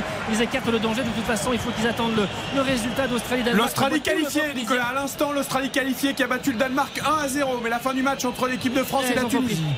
Le banc tunisien a compris, ils sont Ouais, dégoûtés il est les ça. remplaçants. Et avec euh, Dembélé pour euh, Kamavinga. Kamavinga pour donner ce ballon à Chouameni. Chouameni pour recentrer la petite louche. Le ballon qui est dégagé de la tête. Le but?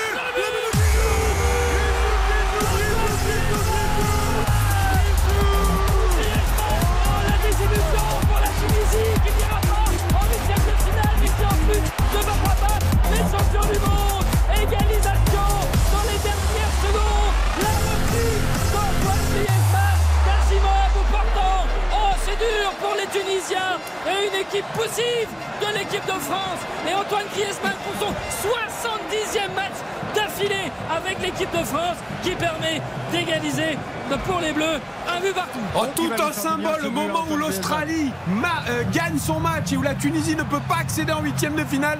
La Tunisie, tout s'écroule en quelques secondes. La qualif et la victoire contre l'équipe de France. Un partout, le but de Griezmann.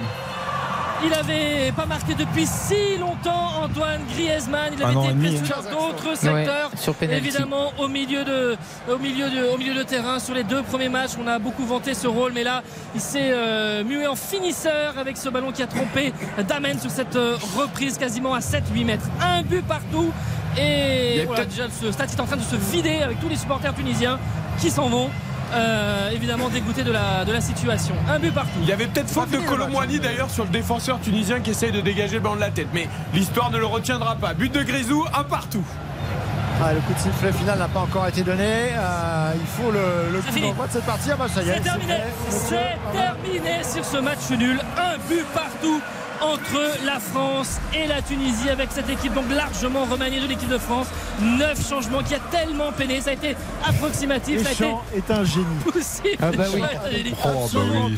Kazri avait marqué Ah. euh, tout à l'heure. Attendez, ça Et- discute là, non les et. Griezmann Ça discute. qui a égalisé dans les dernières euh, secondes donc et les Tunisiens qui ne il y a Ah, Il y a. VAR, Ça il y a discute, VAR, hein, les il y a amis.